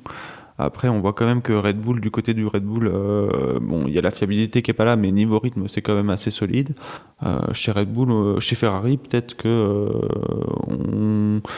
ne sait pas où on va au niveau du développement, on, a des doutes. Enfin, c'est une extrapolation un peu sur, sur ce que je vois, mais, mais la saison va être longue. Euh, et, donc les, les, classements, les, les performances des écuries les unes par rapport aux autres vont peut-être évoluer. Donc euh, il s'est peut-être dit aussi dans cet esprit-là euh, qu'il fallait les prendre les points tant qu'ils étaient, qu'ils étaient à portée de main. Et visiblement, oui, la, la portée était peut-être un peu trop grande ce week-end. Et, oui, sur une erreur bête, des pneus aussi un peu différents, l'erreur elle intervient rapidement. Donc euh, c'est des pneus auxquels il n'a pas forcément eu le temps de s'habituer euh, et euh, sur une zone ou sur un virage assez compliqué où il attaque peut-être plus que les tours précédents, bah, il se fait surprendre par le grip parce que finalement son erreur c'est plus par un excès de grip qui se fait avoir que, par un, manque de grip et sur un, vibreur pris où il décolle un peu et c'est vraiment quand la voiture retombe qu'il la perd. après, il y a, hum, tu l'as évoqué tout à l'heure, euh, Quentin, il y a aussi le fait que Ferrari, c'était pas parfait non plus, notamment l'arrêt au stand. Autant la stratégie de faire euh, l'undercut, bah, elle est bonne parce que mine de rien, euh, c'est en fait c'est l'arrêt au stand qui, rate, qui foire tout. Parce que s'il rate pas l'arrêt au stand, il est fort probable qu'il reparte devant Perez. Et donc là, et donc donc c'était bien bien pensé pour Ferrari, mais Ferrari s'est raté au moment crucial de l'arrêt au stand. Alors il y a eu d'autres moments cruciaux dans l'année où ils se sont pas ratés, notamment à Bahreïn. Mais là, c'est un premier petit euh, ratage. Je suis peut-être méchant, mais l'arrêt au stand est, très moyen dans une situation de pression. Ah oui, c'est quand même un arrêt au stand de 3,7 secondes, euh, alors qu'il, réussit à passer devant Pérez, mais il se fait repasser parce que euh, bah, Pérez arrive avec mieux à temps, enfin, sur une température plus optimale. Donc effectivement, euh, si tu prends un arrêt euh, d'une seconde, une seconde cinq meilleurs, bah, il y a quelques virages qui se sont passés. Leclerc a possiblement euh, mieux monté ses pneus en température. donc tout ça avec des, guillemets et des astérix parce que on, sait que les Red Bull étaient quand même au-dessus ce week-end. Mais je pense que oui, effectivement, elle a Leclerc qui ressort avec des pneus qui ont eu le temps de monter à température. Peut-être qu'il arrive à maintenir Perez à une certaine distance. Ouais, moi c'est bon, c'est pas pour l'accabler, hein, mais c'est vrai qu'en en plus la sortie de piste, euh, elle intervient pas au tour 61 parce qu'il est en train d'essayer de racoler euh, la, position de, de Perez au dernier moment, quoi. Là, il se sort 10 tours avant la fin et sait qu'il est en train d'attaquer trop fort alors qu'il a encore le temps de revenir sur Perez. Donc euh, il y, a, ouais, il y a, un petit manque de, de retenue, je pense là-dessus, mais de toute façon lui c'est pas la première fois que ça, fait partie de ses défauts de d'attaquer un peu trop à outrance et c'est pas la première fois qu'on le voit se mettre au tas parce qu'il attaque à un moment où c'est pas c'est pas ultra nécessaire. Hein. Et, je rajouterais qu'il attaque aussi à un moment donné où faut faire attention parce que derrière les mecs sont pas si loin avec au stand. Euh, s'il avait fait ça euh, avant l'arrêt au stand euh, qu'ils ont fait leur dernier arrêt au stand où là ils avaient je sais plus 30 secondes d'avance sur sur Norris, Norris oui, là, ça pouvait se comprendre de, prendre le risque de se dire bon, allez, au pire, si je me crache pas dans le mur, je pars en tête à queue, je peux quand même repartir devant Norris. Là, il attaquait alors que Norris était vraiment pas loin de derrière finalement. rien, rien que le, tête à queue et au moment de repartir, il est déjà derrière Norris. Donc c'est aussi un risque pris à ce niveau-là. Attention à, qui, à combien de longueur sont les mecs derrière. Parce que tu peux perdre aussi des places par rapport à ça. Ouais, après, je pense que dans cette situation où tu es dans l'attaque, tu euh, où c'est une McLaren qui est derrière, bien qu'elle soit pas si loin que ça. Euh, je crois que c'est Chini sur le chat qui nous dit qu'il était à, 9 secondes derrière. Donc ah oui, effectivement, à portée de main pour, euh, pour Norris en cas d'un tête à queue devant. je pense pas que tu envisages l'idée d'une erreur, en plus une erreur assez bête sur, sur une attaque comme ça. Bah, il faudrait. Euh, il faut envisager ce genre de scénario, se dire, euh, bon, au cas où je fais une erreur ou machin, ou, un petit accrochage avec Perez, on sait jamais, il faut, se dire, eh, qu'est-ce qui se passe derrière, quoi? Est-ce que je peux me permettre ça ah, ouais, le faire sur une bataille euh, quand t'es roue à roue et que tu perds vraiment du temps, je le comprends. Après, sur une phase d'attaque où tu essayes de gagner du temps pour te rapprocher de la voiture devant, euh, pour un pilote qui est quand même en confiance au volant de sa voiture depuis le début de la saison, euh, je pense pas que ça justifie de, se poser la question. Alors effectivement, les, faits prouvent le contraire, mais, euh, encore une fois, euh, on connaît tout ce qui s'est passé. après, il n'y aurait pas eu ça, on se serait quand même dit que, que Leclerc avait eu raison, aurait eu raison d'attaquer pour aller choper le DRS s'il avait réussi à, à dépasser Pérez. Moi, j'ai une petite question parce que là-dessus, j'ai lu pas mal de gens déjà conclure à, à la pression du championnat, etc. Euh, je, bon, je pense qu'effectivement, il n'y a, pas eu, de- y a pas eu la, comme on disait, le, le fait d'être raisonnable et de prendre en compte le championnat dans sa tête. Moi, je me demande si c'est pas simplement aussi le fait que c'est Imola, euh, que c'est en Italie, qu'on sait qu'il aime bien failloter avec les Italiens, qui- qu'il a un peu poussé à essayer d'attaquer. euh, un peu à la folie pour essayer de caler une, Ferrari au moins devant une des Red Bull. Quoi. Je, je pense une analyse bar PMU, hein, vous me direz, mais moi je j'ai quand même l'impression que le fait que ça soit Imola, que déjà au sprint il n'est pas réussi à finir devant et que là on se dirigeait vers un doublé Red Bull, ça l'a un peu poussé à, tout tenter pour, pour s'intercaler. Oui, après lui il dit que le, le fait d'être domicile lui a pas n'a rien changé. Et puis je pense pas non plus qu'il ait pensé au championnat, je pense qu'il a vraiment attaqué. hein. Je pense pas qu'il ait- c'est pas une erreur due à la pression, effectivement pour moi c'est une erreur due à l'attaque. Ouais, je, pense que les conditions du championnat euh, s'expliquent plus facilement que, les conditions euh, du, fait qu'on soit à Imola et donc euh, en Italie. euh. Je, je pense pas que les pilotes, euh, quand ils sont dans des phases d'attaque comme ça, ils enfin, pensent vraiment à ça. Je, je, sais pas. En général, tu, pense. tu fais des erreurs dans, sous pression quand t'es en phase de défense, que tu vois un mec remonter sur toi. Des erreurs de sous pression quand t'attaques, c'est vrai que c'est euh, c'est pas courant quoi. Ah, puis je pense qu'il avait compris que de toute façon les, les Red Bull étaient devant, enfin que c'était, ils se battaient pour la deuxième place quoi au mieux, donc euh, pour la victoire oui peut-être ça peut Ouais. jouer quoi. Ah, avec un, un petit abandon euh, RBPT. Oui après c'est Ça peut vite changer les choses. Euh, des choses à ajouter sur Leclerc ou on a fait le tour? Je pense qu'on a fait le tour et donc passons. Bien, c'est un. euh, à, la- à défaut d'avoir eu un, un doublé euh, Ferrari en piste, on aura un doublé pour ce, ce quintémoin, puisque c'est Carlos Sainz qui ferme la, la marche de ce quintémoin avec 0 vote positif et 142 votes euh, négatifs. Moi, alors je, je Hmm. comprends pas trop. C'est un c'est le vote euh, négatif du, du destin qui s'acharne contre toi, quoi, parce que ni, ni le sprint, euh, le sprint il a il est remonté là, là où on l'attendait, et puis sur le Grand Prix, enfin il, il peut rien. Pour moi, il laisse la place à Ricciardo en plus, donc euh, je Alors y avait rafraîchissez ma mémoire, pourquoi il part loin déjà euh, au sprint? Mais parce qu'il se crache en qualif. il s'est craché en qualif. Ah oui, c'est juste. ouais. C'était ironique ou c'était sarcastique ou... Non, non, Après, c'est- la- je, je voyais plus le, le truc, mais euh, effectivement, maintenant je revois l'image. euh. Après la course il part me 4 revient, ça mais- peut être une place, euh, bah, c'est une place qui peut paraître euh, logique pour Oui. pour la Ferrari quoi, y a pas de. Oui, puis quatrième, c'est il- pas le genre de place où tu, tu te, tu te, où tu te risques à des contacts normalement. Donc, euh, Enfin, c'est vrai que les, les- enfin, les deux Ferrari partent, euh, partent assez mal euh, du, côté droit de la piste, ce qui fait que bah, Norris passe, et euh, Magnussen aussi, je crois. Et euh, après, oui, c'est tout, ce qui- c'est tout ce qui fait de mal. Quoi. Après, il n'y a pas grand-chose. euh, il peut pas faire beaucoup plus. hein. Ouais, sur le départ, il, part même moins mal que Leclerc, parce que Leclerc se fait, se fait dépasser par euh, Pérez et Norris. Et Sainz, il est derrière Leclerc au moment où il se fait, il se fait harponner par, euh, par Ricciardo.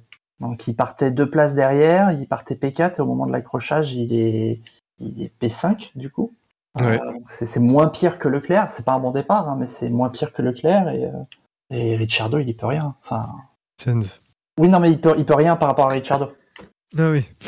Oui, non, non, là, c'est. Il n'y a rien à dire, quoi. Il a pas fait de course, il a rien fait de mal. Donc, euh, non, non. Pas mérité ce qu'un témoin. D'autres pilotes auraient mérité ce qu'un témoin. Le, le chat aussi s'étonne. hein. Il y a pas mal de messages euh, de gens qui, qui s'étonnent que Sainz est dans le Q-, donc euh, visiblement personne ne sait qui l'a mis dans le Q-. Ça, ça, c'est ça c'est les électeurs de, du RN, ça. Voilà. ça s'offusque et au final, euh, ça fait quand même ce score-là. quoi. De toute façon, oui, effectivement, c'est la faute de l'abstention si, si Sainz se retrouve là. hein. Il n'y aurait pas eu autant de. Il y aurait eu plus de votes, Sainz serait beaucoup plus haut dans, le- dans le quintet, plus ou moins. Euh, bah, effectivement, pas grand chose à dire sur, sur la, la course de, de Carlos Sainz qui a été euh, très courte. Euh, donc, je vous propose de refermer ce, ce quintet moins pour passer au quintet mou que je vais vous communiquer tout de suite le temps de faire un petit copier-coller. On retrouve dans le quintet mou Latifi euh, avec moins 137 points, Ocon, Gasly, Guanyujo, Alonso, Stroll et on passe en positif avec Alexander Albon, euh, Magnussen, Vettel et Tsunoda aux portes du quintet plus avec 180 points. Je vous transmets tout de suite le classement que je viens de vous communiquer. Faut Faire CTRL C. Hein. Oui, ben je le fais, mais je me suis trompé. Ah, là, là. Non, ben, tu vois, euh, Bilo, je te soutiens parce que ça ne marche vraiment pas. Ah, bah, tu vois Et ça se foutait de ma gueule, mais c'est le, le fichier qui est. Y a-t-il des pilotes qui vous inspirent donc dans, dans ce classement? Auquel cas, je vous donnerai les- les- le, le détail des votes. Ah, Par exemple, Gasly, pour moi, il mérite le quintet moins. Eh Ben, euh, Mais j'ai pas forcément envie de revenir sur euh, cette course. pour, quelle, pour quelle raison tu l'aurais mis dans ton cas témoin Bah, parce que s'il part loin, déjà, c'est de sa faute un petit peu, à cause du sprint. Je sais, on juge pas le sprint, mais enfin, à un moment donné, euh, s'il est dans cette position, c'est de sa faute. Et puis, bon, après, euh, il a pas le rythme, en fait. Il, se fait décrocher par, euh, par Ocon, par Tsunoda. Début de course, il se fait totalement décrocher. hein. Il est euh, largué. Je crois qu'à un moment donné, il est à 10 secondes derrière euh, Stroll Hamilton. Et donc, Tsunoda doit être un petit peu devant. Il doit être 12 secondes derrière Tsunoda, quoi. Alors que. Et il est gêné par personne, hein, Gasly. Donc, il a pas le rythme. Et après, en fin de course, ça va mieux. Bon, il est bloqué par Albon, mais. Non, non, c'est pas. C'est son début de course, en fait, qui le pénalise, mais il fait un mauvais début de course. Parce que, s'il fait un meilleur début de course, derrière, c'est l'un des premiers à s'arrêter. en plus, je m'étais dit, euh, il s'arrête euh, pour mettre des pneus secs, ça y est. euh, Gasly toujours présent hein, à Imola dès qu'il faut rater la stratégie. Mais finalement, c'était pas raté, c'était bien. Il avait bien raison de chausser les pneus secs. Et donc, s'il avait été un peu plus proche, Gasly, bah, il aurait il aurait pu sauter Albon, peut-être même Stroll, et sa course aurait été différente. Donc son mauvais début de course euh, lui coûte très cher au final, parce que derrière, qui sait, il aurait, avec l'air libre, pourquoi pas aller chercher Magnussen, pourquoi pas Vettel, enfin voilà, c'est... D'où l'intérêt, encore une fois, de bien réussir ses débuts de course, et quand t'as pas de safety car euh, pendant la course pour te, pour te permettre de récupérer le retard, bah, tu payes cher euh, tes mauvaises entames. Bah, Gasly aussi, il y a. Pa- Pardon, je, je disais juste Gasly, il y a ce. En fait, à part Tsunoda en course, le week-end, euh, c'était, ça s'annonçait difficile pour AlphaTauri. Et euh, parce qu'ils ont eu des mauvaises qualifs, ils ont eu, enfin, ils ont eu des qualifs dramatiques. Je crois que les deux ils sortent en, en Q1. Euh, le sprint, euh, c'était pas joyeux, joyeux, et, et c'est vraiment pour moi, enfin, si je me trompe pas, en course que Tsunoda, euh, il arrive un peu à déplier ses jambes et à, et à sortir du lot. Mais euh, c'était un peu, c'était un peu un week-end, à, enfin c'est un week-end à oublier pour Gasly et ça a failli l'être pour AlphaTauri.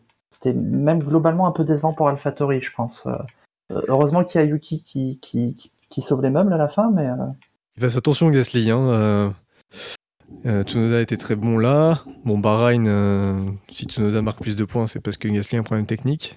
Mais attention, il, Ouais. il va falloir vite reprendre le dessus. ouais, ça va être plus dur que l'année dernière, je pense. Je pense que Tsunoda, là, il a. euh, Franz Tost l'a ramené en Italie. euh, Netflix a montré son hygiène de vie euh, du début de saison dernière qui était, pas exceptionnelle.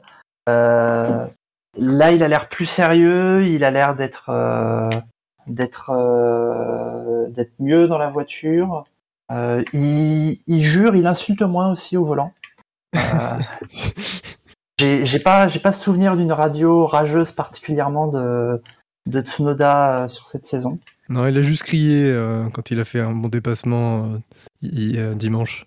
Il a fait Let's go Mais Voilà. Sa voix, sa voix C'est- stridente là, ah, j'aime pas quand il crie. Tsunoda il a l'air de s'être mis en ordre donc effectivement je pense qu'il faut il faut qu'il fasse attention Gasly. C'est vrai qu'il y a- il y, a Gasly qui, rate un peu son week-end et en plus euh, Tsunoda qui, qui se réveille un peu. Donc euh, il y a encore une fois le contraste qui, à mon avis, joue dans, dans l'appréciation et à, juste titre. hein. Et euh, on, l'a, on a commencé justement à l'évoquer euh, par erreur de ma part en, début de, d'émission, mais il y a aussi le contraste Vettel-Stroll ce week-end avec un Vettel qui enfin montre quelque chose cette saison après deux courses d'absence et, euh, et une course euh, complètement ratée à- en Australie? Vettel, c'est euh, c'est c'est cool, de le revoir après trois courses d'absence. euh. Il revient 128 sur, votes positifs et, et deux votes négatifs pour Vettel. Et euh, ouais, je pense que les Vettel, Tsunoda, Bottas, euh, c'est vraiment des, des pilotes qui ont, fait bonne impression euh, parmi le, le milieu de peloton sur cette course. Il y a quand même un, ouais, un, un quatuor, trio, quatuor de, de pilotes qui ont fait bonne impression. euh. Il n'y avait pas assez de place dans le Quintet Plus. Bah, par exemple, Tsunoda qui arrive aux portes du Quintet Plus, il est à euh, 43, 43 points du, du premier pilote, enfin du dernier pilote, en l'occurrence du, du Quintet Plus. Ouais, bah, bah, bonne course des deux, effectivement. Euh, faut que je regarde le, tour par tour, mais euh, de mémoire, euh, le rythme n'était pas flamboyant du côté de Tsunoda et Stroll lors de la phase sur piste humide. Je sais plus s'ils étaient bloqués par Vettel ou pas. Et après, ça s'est décanté. ça s'est décanté parce que les, les écarts se sont créés et on a vu le vrai rythme de Vettel, le vrai rythme de Tsunoda qui était encore plus rapide. Mais Vettel aussi était très rapide. Les deux ont doublé Magnussen. Euh, après, c'est peut-être aussi le niveau de leur voiture. hein. Euh, peut-être que l'Alpha Tori et la, et la Stone étaient meilleures que la Haas. Moins bonnes que l'Alfa Romeo, parce que Bottas, lui, les a totalement oubliés.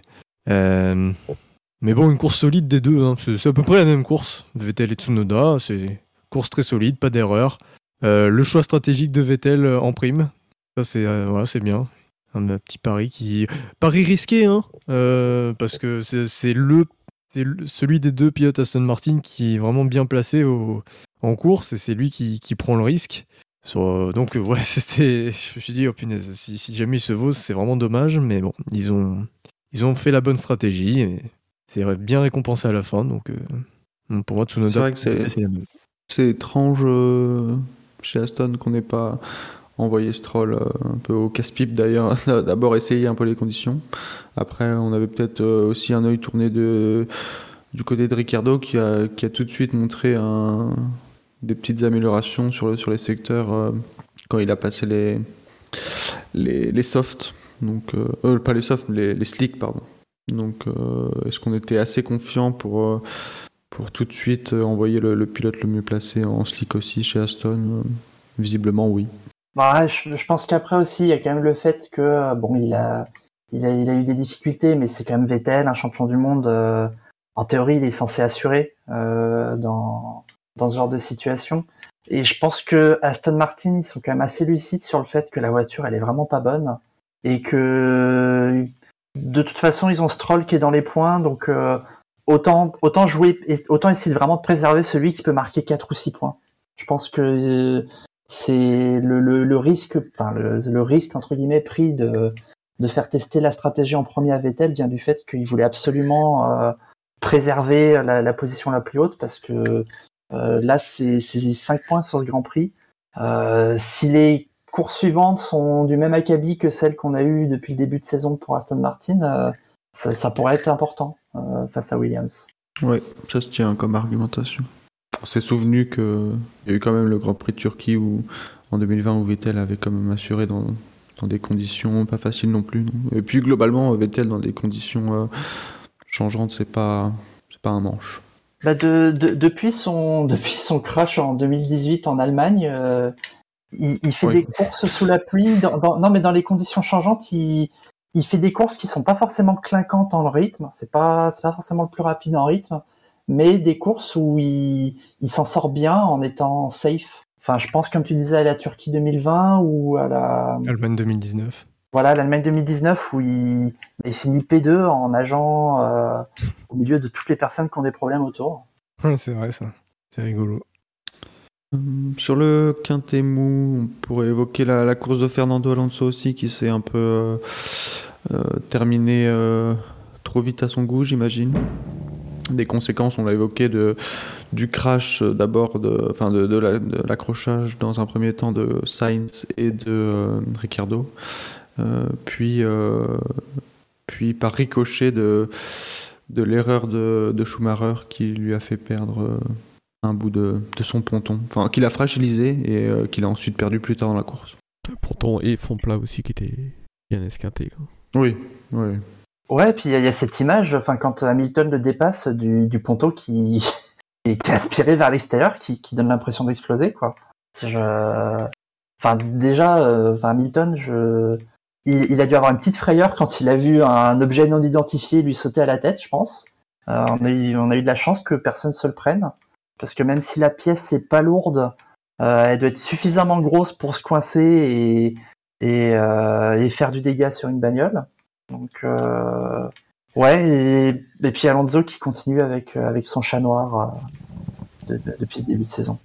C'est un peu plus anecdotique, anecdotique comme analyse, mais est-ce que vous aussi, ça l'a évoqué sur le chat et, et globalement, euh, quand on a vu ces images, le, le côté euh, vide des pontons d'une F1 qu'on n'a pas souvent l'habitude de voir comme ça? Bah la Lépine pour le coup on l'avait déjà vu sans ponton, mais c'est dommage. Moi j'aimerais bien voir la Ferrari comme ça. Je, je serais curieux de voir à quoi ressemble la Ferrari à l'intérieur. Ça faut, faut envoyer les demandes à Carlos Sainz. Ah ouais. S'il continue sur sa lancée, il y a bien un moment où il y a un ponton qui, qui va être arraché. euh. Je pense ouais. Mais ouais, Alonso bah du coup il est il a pas marqué beaucoup de points euh, cette saison déjà. Deux. Alors que, euh, oui, effectivement, son, son rythme montre euh, plus que, plus que le, le résultat comptable à la fin euh, de ces quatre courses. Euh, Alpine Voilà, falloir c'est faire attention. Pardon, je t'ai coupé. Oui, surtout. Non, non, non, je, re- non, je regardais justement le classement parce que Ocon, qui n'a pas forcément montré un meilleur rythme qu'Alonso, a quand même euh, bah, 10 fois plus de points au final. Donc, euh, effectivement, c'est. euh, Bon, là, on peut pas dire que ce soit la fi- fiabilité, même si on ne sait pas ce qu'aurait donné la course d'Alonso sur, euh, sur les 60 tours. Mais, mais effectivement, là, c'est. C'est dommage, c'est une occasion manquée aussi. euh, après, euh, c'est le jeu aussi, ça arrive forcément dans la saison, mais là c'est l'accumulation effectivement des, problèmes de fiabilité, plus de la malchance d'Alonso euh, qui, fait ça. Après, attention, hein, je, lis sur le chat qu'Alonso semble avoir un meilleur rythme qu'Ocon. Attention, parce que Ocon, il, il a testé pour l'équipe un réglage en Australie qui n'a pas marché. Et ici à Imola, si je me trompe pas, Alonso avait, avait un nouveau. Un fond plat, non Un fond plat, fond voilà, plat. que n'avait pas Ocon. Donc, euh, pas de conclusion native entre le rythme des deux. Et en Surtout qu'Ocon enfin, a un problème de boîte. euh, ouais, voilà, en qualif. Donc, euh, qui, qui le Oui, après, derrière, on peut- euh, on peut parler- quoi. On peut parler d'une différence de, de hein. rythme entre les pilotes sans pour autant que ce soit lié euh, à la performance du, du pilote, mais euh, au final Ouais. le résultat pilote plus voiture, ça donne, euh, ça donne cette différence de rythme. Euh, sur le, le- je pense que c'était une image de Nicolas Latifi qu'on a eu un moment dans la course où euh, il a perdu une pièce. On aurait dit un, gros écrou, enfin une pièce euh, ronde métallique. Euh, J'étais surpris. C'était quand même vers la fin de la course, mais même si c'est vers la fin de la course, on a eu la, la- la pièce qui était quand même sur la, la trajectoire, puisqu'on a vu que la, voiture qui suivait la Tiffy euh, est passée dessus. J'étais assez surpris qu'on n'ait pas une intervention. Euh, alors, à mon avis, les, les, les, les voitures étaient peut-être trop euh, éparpillées sur le circuit pour avoir besoin d'une simple virtual safety car. Euh, Est-ce qu'on n'a pas voulu faire sortir une safety car pour, pour ça? Euh, En tout cas, on n'a pas vu de drapeau jaune agité euh, à ce moment-là pour aller récupérer une pièce sur la piste. Donc euh, j'étais assez surpris qu'une qu'une pièce comme ça puisse, puisse rester sur la piste. Ouais, je suis- euh, Bon, j- J'allais dire, ouais, je suis... quand on a vu la pièce, on aurait dit, euh, on aurait dit un accessoire pour serrer les écrous ou un truc du genre. Enfin, moi, j'ai, j'ai pas identifié ce que c'était, mais effectivement, ça ressemblait à un écrou, à une espèce de d'étoupe à mettre sur un écrou. Euh, ça avait l'air métallique et du coup, c'était assez curieux que ça reste euh, comme ça sur la piste, euh, comme comme tu dis, qui qui la retire pas. Enfin, je l'ai pas vu être retiré ou quoi que ce soit après. Euh, pourtant, vu la taille, on imagine qu'elle peut facilement passer sous une roue se faire projeter ou quoi que ce soit et et si c'est en métal, bon, on peut facilement imaginer que ça puisse faire du dégât. Surtout que des voitures à effet de sol. Donc euh, c'était c'était plutôt curieux. Ouais. Pareil pour le ponton d'Alonso, d'ailleurs, j'ai pas un souvenir de l'avoir vu atterrir quelque part et, et être ramassé. Alors peut-être qu'il s'est mis de lui-même hors trajectoire, puisque on, on l'a pas revu sur les images après euh, être sur, sur la piste. Ouais, je disais Alpine, euh, attention, hein, parce que bah voilà, à- Alonso, c'est pas leur faute, mais la, la casse technique Ocon, bah, c'est la fiabilité. Alors encore une fois, on a dit, hein, ils, ils choisissent d'avoir un moteur plus performant, un- tout un, tout un ensemble plus performant, peut-être au détriment de la fiabilité, au-delà de la fiabilité, parce que bah, pendant ce temps-là, McLaren s'envole. Ils ont frappé un énorme coup ce week-end avec Norris. hein. Norris qui marque euh, 19 points, quand Alpine en marque 0. Euh, et même Alfa Romeo a marqué plein de points, hein, donc euh, attention. La quatrième place, c'est compliqué. Avec les week-ends avec euh, sprint, on se rend compte que s'il y a une écurie qui est un peu euh, en deçà et au contraire un, un concurrent qui est, qui est bien placé, ça peut tout de suite faire, euh, faire très mal. Ouais, heureusement pour eux que Ricciardo se, se plante au départ, quoi. Enfin, du coup, Oui. peut-être qu'Alonso aurait continué, mais oui, aussi. Et donc, si, euh, chers auditeurs, vous demandez pourquoi Bilo est revenu sur le sujet alpine euh, après, c'est qu'il a été déconnecté à un certain moment. Et donc, on a perdu Bilo, qui, euh, qui avait quand même euh, envie de terminer son, sa phrase. Euh, Sur moi, le- les- pour le- ouais. Ouais, bah, j'allais dire pour le quintet mou, il y avait Latifi justement, on en parlait là pour son écrou. Euh, Latifi, pour, Zéro vote positif, euh, 137 négatif. ouais, pour moi, il méritait le cul moins lui aussi. Enfin, un peu, un peu à l'instar d'un Gasly. C'est, puis, enfin, même son début de saison pour moi mérite euh, clairement le, le quintet moins. Voire, euh, enfin, pour moi, c'est, on n'attendait pas de miracle hein, de la part de Latifi. Je pense que personne. euh, personne n'était dupe. euh, Enfin, c'est pas, c'est pas un futur champion du monde, quoi. Mais, euh, mais il se fait sérieusement piler par Albon. hein. Et là, la course, je sais pas si- s'il y en a qui veulent revenir sur Albon, mais Albon, il est, il est un, un petit, enfin, il une- un petit coup de chance près des points, quoi. Il navigue autour de la 11e place et Latifi, il est, il est nulle part. Puis Albon, il a le rythme. hein. Mm. Il, est- il a le rythme de Stroll. euh, il fait pas distancer par Stroll et Ocon, même si Ocon, du coup, était peut-être bloqué derrière Stroll, mais le rythme est là. Et même par rapport à Vettel, Tsunoda, il perd pas énormément. hein, donc, euh, Albon euh, colle les mêmes raclés à Latifi que Russell euh, lui mettait. Ouais, non, c'est, c'est, c'est, enfin, c'est, bah, ce qui, ce qui illustre bien sa saison, c'est qu'il est 21ème sur un championnat de 20 pilotes, quoi. C'est, Oui, toujours. c'est quand même pas, c'est, c'est peu enjaillant, quoi. Il- Euh, entre- Ah, Alors, est-ce que c'est lui qui est concerné par la bombe lâchée par euh, un journaliste euh, espagnol, je crois? Je sais pas si vous l'avez vu. euh, Non? une petite vidéo Ouais, je l'ai aperçu tout à l'heure. ouais. un journaliste en gros qui disait euh, va y avoir un transfert. euh, ça se joue entre deux équipes, un transfert de, pi- de pilote entre deux équipes. Celui qui part ne me surprend pas, mais celui qui arrive me surprend. Sans en dire plus, évidemment. Est-ce que euh, donc on on sait pas trop qui c'est, mais ça peut être Latifi, ça peut être Ricardo qui part ou remplacer, enfin qui part. Encore, on sait pas si c'est un vrai départ ou un échange entre deux pilotes. Att- Attends, il y a, il y a deux, il y a deux pilotes en gris qui s'échangent là, enfin deux pilotes actuels qui, qui, qui échangent de, qui changent de. Il, ouais, il, il- c'est pas très clair. Il semble parler de ça, mais il- en même temps, il donne pas de date. Il sait, on ne sait pas si c'est pour 2023 ou si c'est en cours de saison. Il dit que c'est un, échange de pilotes entre deux équipes. Et Latifi, de toute façon, il est son, son père un peu dans le- dans la- dans l'écurie. donc. Ouais. c'est- si Latifi mal bouge, partir pour aller euh, dans une autre écurie. Quoi. Si, si Latifi bouge, c'est que ils ont trouvé, enfin c'est que son père a sponsorisé notre équipe. hein. Enfin, je, Ouais. Oui, donc c'est ouais. faut pas, c'est pas l'accabler que de considérer ça, quoi. Il y a. Bert sur le chat qui, qui propose un, un échange entre Bottas et Russell. Mais euh, ouais, j'ai du mal à avoir un changement en tout cas en cours de saison. Euh, alors effectivement, la Latifi est, est pas bon, mais il ramène de l'argent. Mais même si on devait trouver quelqu'un avec qui il devait changer sa place, je vois pas qui. Euh, le truc qui sert à rien, quoi, pour aucune des deux. Non, euh, j'ai du mal à voir un truc. euh, parce que de ce que j'ai vu du journaliste, il disait qu'il y avait quand même- il, disait il y a déjà des, des discussions en cours, mais moi je l'interprétais plutôt euh, dans la façon de dire que le, le marché des transferts était déjà ouvert pour 2023, mais ici en en fonction de ce qu'on voit, j'ai vraiment du mal à, à avoir un échange possible entre deux pilotes. Ça me paraît euh, improbable. Parce que euh, même les. Ouais, dans, le- dans les top teams, les mauvais pilotes sont quand même assurés de leur baquet et, euh, et dans les meilleures dans les moins bonnes équipes, les, les meilleurs pilotes, euh, bah, du fait du blocage des, des top teams, sont un peu bloqués aussi là, là où ils sont. Donc, ouais. À mon avis, on verra pas, pas de changement en cours de saison. Pas Oui, oui, plus, je à pense pas, à pas avoir de, 2022. de contrat en plus pour les prochaines. Dans, dans la- Oui. dans les grosses équipes, il y a quasiment tout le monde qui a déjà son contrat, quoi. Alors, il y a- Peut-être- dans le chat, euh, il y a. Peut-être un Gasly qui peut aller euh, quelque part. Ouais, dans, dans le chat, il y, a, il y a Robert qui a d'abord marqué Latifi Vettel. Donc, euh, cordialement va te faire, Robert. Et ensuite, plus sérieusement, il a marqué Ricciardo Gasly.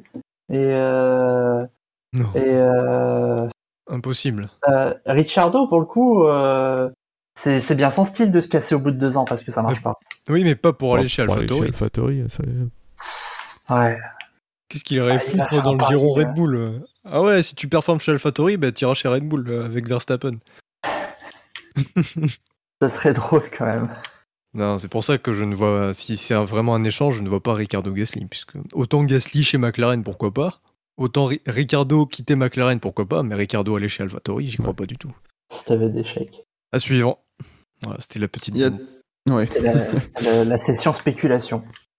Y a-t-il. euh, Bon, on a déjà parlé de pas mal de pilotes euh, qui ont fait des courses quand même euh, plus ou moins anonymes dans, dans le Quintet Mou, mais il y a- je pose quand même la question de savoir si vous voulez évoquer euh, un, un ultime pilote avant de passer au Quintet Plus.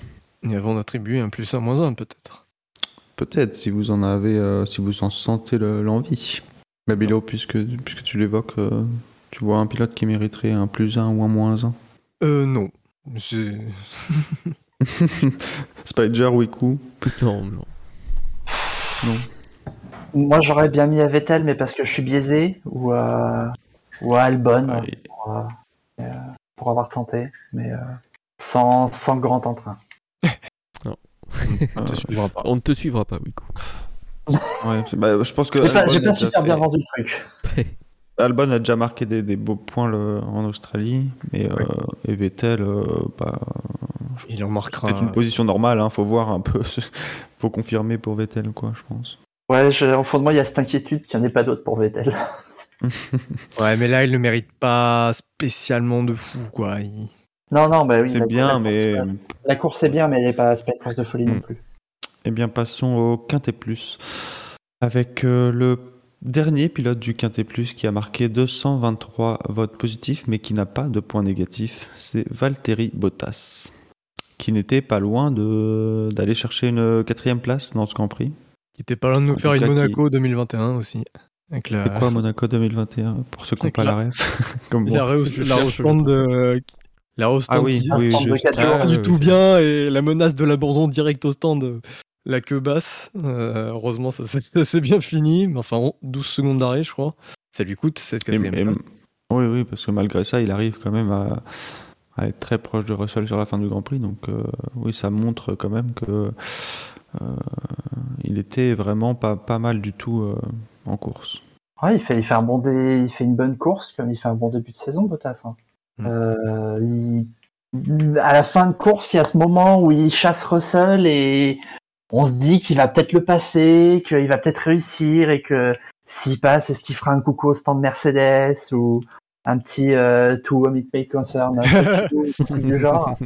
Mais euh, bon, il est, il est trop poli, trop gentil pour faire ça, je pense, avec, euh, avec Mercedes. Mais euh, il y avait quand même cette image de voir euh, Russell et Bottas batailler, ça, ça fait. euh, Ça rappelait des souvenirs. Ouais, c'est ça, ça rappelle des souvenirs. J'aurais vraiment. Ça aurait été marrant qu'il s'accroche encore. Euh. Après, il n'y a, rien d'illogique dans, sa quatrième place. Il fait huitième en qualif, septième au sprint, euh, quatrième en course avec, euh, avec les, les abandons et les, têtes à queue qu'il y a eu devant. Donc, au final, effectivement, la, position à l'arrivée est, est très bonne pour Bottas. Il a montré qu'il avait le rythme et en plus il avait la position peut-être avantageuse en termes d'image d'être l'attaquant sur, sur Russell. Mais euh, au final, sa cinquième place, elle est, euh, elle est logique par rapport à, son rythme. C'est pas une, euh, une cinquième place surprise au, vu du, du week-end qu'il fait. Un petit bémol toutefois, le fait de terminer derrière Russell alors qu'il a une voiture plus rapide et qu'il part devant Russell, bah, ça veut dire que le résultat est pas maximisé. Alors en partie pas de sa faute à cause de l'arrêt au stand, mais en même temps je me dis il a pas réussi à doubler Russell en quoi 4-5 tentatives, donc même sans, même sans l'arrêt au stand raté, de toute façon il était derrière Russell à ce moment-là, il a juste dû combler l'écart. Est-ce qu'il aurait doublé Russell quand même? C'est pas certain en fait. Donc euh, Ouais, comme bon, co- comme tu dis pour cette défense, il y a le départ aussi où il est un peu gêné par euh, par le petit balai euh, Ricciardo Sainz qui qui d'ailleurs lui roule dessus. Ricciardo, enfin Ah je crois oui. que la roue de Ricciardo passe sur l'aileron de Bottas et il a de la Prend chance des- de rien de pas casser. Des dégâts visuels en tout cas. Enfin, après, ça a pas Et, l'air euh, de, de l'embêter. Ouais, ça, ça avait l'air d'aller. Et euh, ensuite, il a l'arrêt. Mais après, c'est vrai, pour, euh, en plus, pour, pour citer un peu ce que, ce que dit Benlop en général sur Bottas, euh, sur, sur la fin de course ou quand il revient sur Russell, il y avait un peu cette, cette image de. euh, il a tenté quatre ou cinq fois la même chose et les quatre ou cinq fois, Russell a défendu de la même façon. Et les quatre ou cinq fois, c'est pas passé. Même si, bah, Miola, c'est pas facile. Enfin, on, on pourrait très- presque faire la même remarque de- d'Hamilton Gasly, quoi. Donc, euh, je, je sais pas. C'est c'est pas. c'est c'est il aurait pu finir devant, mais il a pas eu de chance et c'est pas une piste où c'est facile de dépasser. Donc, euh, puis il faut, il fallait mieux. Enfin, pour Alpha, il faut mieux. euh, il faudra mieux ramener la cinquième place que tenter une folie à la Leclerc, justement. euh, Imola, c'est pas une piste où c'est facile de dépasser, et Bottas, c'est pas un pilote avec qui c'est facile de dépasser. Mais plus qu'une piste où c'est pas facile de dépasser, alors vous me direz l'un va pas sans, sans l'autre euh, souvent, mais euh, quoique, je pense que c'est euh, plus une piste où c'est facile de défendre. Et entre autres aussi, ça s'explique par ce qu'on disait tout à l'heure dans ces conditions changeantes avec, euh, avec la, la ligne droite qui n'est pas vraiment droite et donc euh, le pilote de devant qui peut défendre tout en restant sur une trajectoire plus ou moins sèche. Et c'est pas tant que les pilotes n'arrivent pas à, à se mettre en position d'attaquer, c'est que les, les pilotes devant peuvent facilement défendre, j'ai l'impression. Et donc c'est un peu le constat qu'il y avait euh, avec ce train de DRS qu'on a eu, avec Hamilton qui reste bloqué très longtemps derrière, euh, derrière d'autres pilotes, euh, avec Russell qui arrive à maintenir sa position, avec Bottas qui a dû tenter plusieurs fois pour passer certains pilotes. Donc je pense que les, défenses sont d'autant plus dans ces conditions assez, je ne veux pas dire facile, mais faisable dans, dans- sur, ce, sur ce tracé. Et donc malgré tout, une course bien récompensée pour, euh, pour Bottas, une cinquième place à l'arrivée, une cinquième place au quintet plus ou moins. Passons donc au quatrième de ce quintet plus. Euh, avec là un pilote qui je trouve pour le coup est un peu surnoté, c'est Sergio Pérez, 320 votes positifs et 14 votes négatifs. Il a pas montré beaucoup de choses, je trouve, sur ce week-end. Alors, il était, euh, il a fait le job hein, parce qu'il arrive quand même à, à compléter le, le doublé Red Bull, mais il a quand même été plusieurs fois sous la menace de, de Leclerc. Bon, c'est quand même euh, Leclerc, mais euh, il y a quand même eu un petit écart avec, euh, avec Verstappen sur, sur ce Grand Prix. C'est- 16, 16 secondes à l'arrivée, un peu plus de 16 secondes. Ouais, c'est son, c'est son meilleur résultat comptable de l'année. Et je crois que c'est aussi l'écart le plus grand avec Verstappen cette année. Enfin, je, je dis peut-être une bêtise, hein, mais de, de mémoire, euh, bah, il y avait déjà l'Arabie Saoudite où il faisait la pole en plus et il a pas eu de chance. Et euh, donc ça, euh, voilà, il s'est fait avoir par la safety car. Mais sur les autres courses, il était, il était plus proche de, Verstappen, je pense. Ouais, ouais, Australie, il était effectivement pas très loin. Donc, il était entre 5 et 10 secondes derrière Verstappen. Bahreïn, il devait être à 10 entre 10 et 15 secondes. Et Jeddah, c'était pas loin non plus. Donc, ouais. Mais bon, ça, mais par contre, c'est régulier. Hein, Perez, il se fait plus distancer à 40 secondes comme l'an dernier. Donc, ça, c'est déjà positif. Maintenant, je suis d'accord avec Quentin. euh, sa place dans le quintet plus, c'est pas là justifié. Il fait rien de spécial. hein. Il prend un bon départ. Mais derrière, euh, derrière, il n'y a pas grand chose. Il se fait progressivement distancer et puis bah, il est sous la menace de Leclerc. quoi. Donc, non, c'est pas, c'est pas excellent. Ouais, pour, pour moi, ça méritait un quintet mou. Ouais, 6, 6 Ouais. 7ème, tu vois. C'était c'était pas mauvais, mais il fait pas partie des pilotes qui ont, qui ont sorti un truc particulièrement. Pour moi, ça mérite même plus bas dans le quintet parce que effectivement, Bilo, tu le disais, il est quand même sous la menace de Leclerc, alors que Verstappen, euh, à part au sprint où il se fait euh, dépasser au départ euh, de la course, il, euh, il est pas du tout inquiété. Donc, Perez aurait peut-être pu trouver le rythme pour lui aussi ne, ne pas être inquiété. Donc il y avait quand même une belle différence de rythme entre les deux pilotes. Après, on est sur une course où, où ça a été quand même fluide. Donc là où, au niveau des écarts sur les courses précédentes, il y a, possiblement des, safety cars sur certaines courses qu'on qu resserré les écarts. Il faut prendre ça aussi en compte, mais euh, Perez, ouais, là, je trouve ça vraiment bien noté. Mais bon, euh, effectivement, à la fin, il arrive à faire le, job.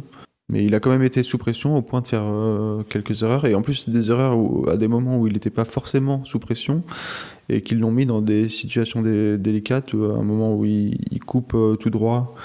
Une fois, il sort l'âge et une fois, il coupe droit à la chicane. Euh, et, ça permet à, Leclerc de, tenter au, moins une attaque. Ouais, c'était. Ouais, voilà. C'est vrai qu'il a, a eu ses petites fautes. Euh, j'avais oublié, mais qu'il a, eu, ses petites fautes quand il était sous la pression de Leclerc. Euh, mais bon, au final, il fait le taf. Donc, moi, faut pas, faut pas être trop dur avec lui non plus. Il, fait le taf qu'on attend de lui. Et de toute façon, pour moi, c'était entendu qu'il allait pas attaquer Verstappen. Donc, et il semble beaucoup plus utile euh, que l'an dernier. Là, pour l'instant, son utilité. Euh, enfin, si, euh, enfin, non, non. Si, si, bah, c'est en l'attaquant que. Le... Enfin, c'est en voulant l'attaquer que. Oui, c'est vrai. Hein. C'est vrai que c'est indirectement grâce à Pérez que Leclerc perd, perd 7 points dimanche. Donc, c'est vrai. mais voilà, ça va être ça, plus d'autres courses où il va empêcher potentiellement les adversaires de Verstappen de, venir se battre contre lui, ou d'autres courses où il, il, empêchera des undercuts ou des stratégies décalées des adversaires de Verstappen. Oui, euh, voilà, à, suivre, à confirmer sur, le, sur les grands, prochains Grands Prix. le championnat, il est que 5 points derrière Verstappen, cela dit. Hein, donc, euh. mm. Mais bon. Bah, de toute façon, après, son, son, boulot, ça va être ça, quoi, d'être au plus près de Verstappen à chaque course. Quoi, de maximiser les points euh, derrière Verstappen. Ce qui pour l'instant il arrive à faire depuis le début de saison. Puis, puis, mine de rien, bon les... la, la, la, course précédente euh, il a, il a su gérer, mais ça fait ça fait deux courses que Leclerc il est en, un compte deux. Euh, pas, il y en a une c'est de la faute de Sainz, l'autre pas complètement, mais, enfin pas vraiment, mais mais ça fait deux courses où ouais Leclerc il, doit gérer les deux Red Bull et qu'effectivement Perez il est il est suffisamment proche pour bah, pour empêcher le les coups stratégiques ou, pour le pour le gêner quand il s'arrête ou ce genre de choses. Donc euh, c'est enfin c'est un bon début de saison pour lui. C'est c'est pas du niveau de Verstappen, mais c'est beaucoup plus proche que l'année dernière. Mais ça va rendre le championnat très intéressant hein, euh, par rapport à l'an dernier, notamment si on reste sur une bagarre entre deux équipes, et pourquoi pas, on aura une troisième, on sait jamais. Mais même si on reste sur ce duel de Ferrari-Red Bull, je pense que contrairement à l'année dernière, les numéros 2 vont être beaucoup plus dans la bataille et ça va rendre les courses, euh, ça devrait rendre les courses passionnantes euh, d'un point de vue stratégique, parce qu'ils auront leur rôle, leur mot à dire. Euh, j'attends, j'attends la victoire de Carlos Sainz qui, qui, va foutre le dawa en interne chez Ferrari. Ah ouais, putain. Enfin, là, il, est déjà loin, hein, Sainz, donc c'est possible qu'il lui laisse même pas le, choix. Bah, de toute façon, Ferrari, il, va falloir voir un petit peu comment ça se déroule face à Red Bull, parce que si, si Red Bull continue et que Verstappen émerge en numéro 1, Va pas, va pas falloir euh, contrer en disant non, mais c'est bon, laisse nos deux pilotes à égalité. Euh, se prendre des points face à Verstappen, c'est une bonne idée. ouais, mine de rien, Red Bull, ils ont pris 38 points sur ce week-end. Ils sont plus qu'à 11 points de Ferrari déjà. Malgré trois abandons. Euh. D'autant plus que du, côté de Sainz, on ne l'a pas évoqué, mais l'actualité entre les deux Grands Prix, c'était aussi des négociations du, du côté de, du contrat de Sainz, qui apparemment voulait deux ans, Ferrari voulait plutôt un an. Euh, donc euh, je sais pas si le contrat a été signé ou pas depuis. Euh, moi j'ai vu que ça avait bloqué, mais je, Si, si, il est signé. Ça, a été signé, au final, ils ont réussi à trouver un terrain d'entente. Ferrari voulait 1 plus 1 et Sainz 2, je crois, de ce que ça se disait. Sainz a tapé du poids sur la table, hein. d'après ce qui se dit dans les coulisses. Il a dit c'est deux ans, sinon je vous laisse tomber et je pars chez, chez AlphaTauri. Donc c'est deux ans maintenant, sinon vous, vous ne me reverrez pas et vous allez, et vous allez recruter euh, Schumacher. il a, il a fait euh... en se mettant en qualif. mais ça a peut-être fait partie des. Enfin, sitôt dans la saison, je sais pas, mais des négociations euh, sur le rôle qu'aurait Sainz euh, pendant la saison. Ah, ça, on sait pas. On ne sait pas. Peut-être dans Drive to Survive en 2023, nous saurons. C'est aussi dommage pour Leclerc, hein, cette bourde, euh, au-delà des 7 points qu'il perd sur Verstappen, c'est aussi 7 points qu'il perd sur Sens. Et il n'aurait pas 48 points d'avance, il en aurait 55, comme le numéro de Sens d'ailleurs. C'est- c'est 55 points d'avance, ça aurait commencé à chiffrer, et là on aurait. C'est- Ouais, Après, Bottas euh, Verstappen pense que- n'avaient pas autant de retard sur leur coéquipier l'an dernier à la même époque. Ouais, bah ça, Sainz, Je pense que y a c'est- plus- Au bout de quatre courses, il n'y a plus vraiment de doute sur le fait que. À voir, hein, l'avenir va peut-être me donner tort, mais euh, sur le fait que Sainz et, et Perez joueront des, des seconds rôles et des seconds pilotes pour le titre entre euh, visiblement Verstappen et Leclerc. Alors je sais bien que c'est que 4 courses sur, euh, sur 23, mais euh, quand même il y a une dynamique euh, et, des choses qui s'installent euh, qui, qui laissent penser euh, à ça. quoi. Mais C'est vrai, qu'il y a peut-être eu des ah. di- discussions dans ce sens-là au niveau de la, au moins de cette saison, de dire bah euh, on, te donne deux ans, mais euh, là t'as, je sais pas, t'as trois quatre courses pour euh, pour te remettre, essayer de te remettre au niveau de Charles, sinon bah tu seras tu seras deuxième pilote euh, et tu serviras Leclerc au moins pour cette saison quoi. Mais c'est ça, c'est le truc, c'est qu'au-delà de l'écart mathématique entre Leclerc et Sen, c'est c'est aussi le dans les faits. Dans les faits, Leclerc était meilleur que Sen sur les trois grands prix. Là, Sens n'a pas pu, euh, a pu faire ses preuves sur, la course. Peut-être tant mieux pour lui, parce que ça se trouve, on s'est rendu compte qu'il aurait été euh, distancé. Mais bon, il s'est quand même craché en qualif, et, voilà. À voir, à voir s'il remonte. euh, mais je me méfie quand même, parce qu'il il est capable de claquer une ou deux courses peut-être bonnes, meilleures que Leclerc. En plus, on arrive bientôt à Monaco, où Leclerc a tendance à pas finir. Donc, à voir. C'est à Leclerc de Ouais. faire mieux aussi. pour, pour euh, continuer ce retour sur le quintet moins de Sainz, c'est vrai que euh, l'année dernière, il avait surpris en étant vraiment proche de Leclerc et il s'était démarqué avec, euh, avec surtout sa, enfin, sa régularité. Et là, ce début de saison, c'est c'est l'inverse complet, quoi. Il est, il est plus loin de Leclerc que Perez ne l'est de Verstappen et il est surtout pas régulier, quoi pas complètement de sa faute, mais euh, il, s'est mis au tas plusieurs fois, quoi. Déjà. Il s'est mis au tas la, la précédente course et il s'est mis au tas au qualif, là. Ça, ça commence à faire. Ça commence à faire, et pour, pour revenir sur Perez euh, et son quintet plus, bah, Perez, il est du côté de Red Bull en numéro 2, c'est un bien meilleur numéro 2 pour le moment. Il est plus régulier, il est là. euh, quand Verstappen a une panne, il reprend la place quand il abandonne pas lui aussi. Ouais, c'est vrai. Perez, pour l'instant, c'est le meilleur numéro 2 du, du plateau. Et Pour l'instant. Perez, il s'est même permis de titiller Verstappen en allant chercher une pole euh, devant tout le monde. Donc il a, il a pas eu de chance, il a pas pu la, la garder. Enfin, il a une safety car mal placée. Mais euh, Sainz, lui, il y a, a- il y a vraiment pas grand chose sur le début de saison pour le moment. Après, ce qui, a joué peut-être aussi dans la, en faveur de Sainz sur, euh, sur le contrat, c'est euh, la petite forme de Schumacher qui euh, n'est peut-être pas euh, Ah, autant envisagée que- qu'espéré sur, euh, chez Ferrari. Ah, c'est le moment de, c'est vrai, c'était le moment de prolonger là. Mais après, ça, ça voudrait dire que Ferrari mise, misait vraiment sur. Enfin, euh, n'avait que comme choix que Schumacher euh, à la place de Sens. Alors que bon, Ferrari peut attirer euh, 90% des pilotes. hein. Ouais. Après, je pense qu'ils ont quand même un, duo solide et ils sont contents. euh, bon, à voir hein, euh, le jour où les deux euh, peuvent jouer le titre, ce que ça donnera au niveau ambiance. Mais c'est comme dans toutes les équipes, de toute façon, euh, ça se passe bien jusqu'au moment où, où les deux se battent vraiment ensemble. Mais je pense qu'ils ont quand même, oui, ils peuvent être contents de, le- de leur duo, même si Sainz est effectivement un cran en dessous depuis le début de la saison. Wico, tu le disais, il a quand même montré des choses l'année dernière. même cette année, il est en dessous, mais il n'est pas largué non plus. Euh, alors, euh, il y a eu des erreurs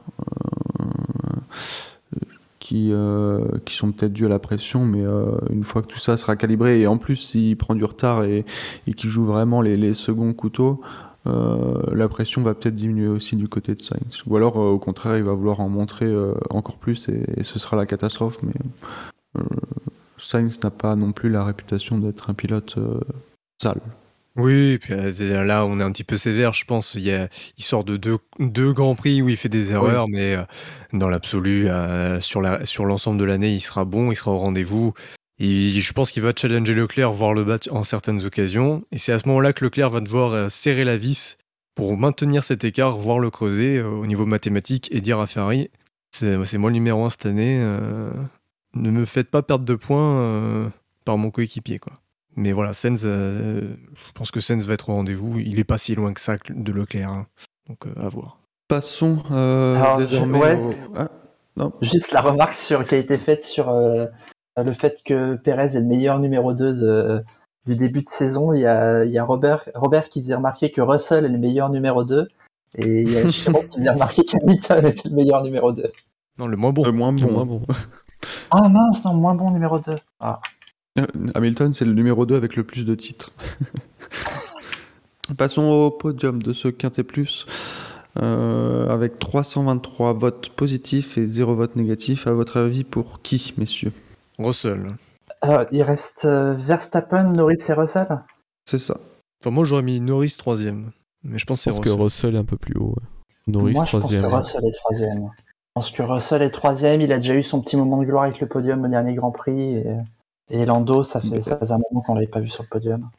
Ben, très bonne analyse de votre part, puisque c'est effectivement George Russell qui a marqué ses 323 votes positifs et qui termine donc au pied du podium euh, dans la réalité, sous la pression de Valtteri Bottas, comme on, comme on l'a évoqué. Pas facile hein, de résister à la pression de Bottas. Cet attaquant hors pair. mais- Bah, grosse course, hein, euh, bah, comme je disais tout à l'heure euh, avec Hamilton, c'est vraiment le début de course qui décide de tout.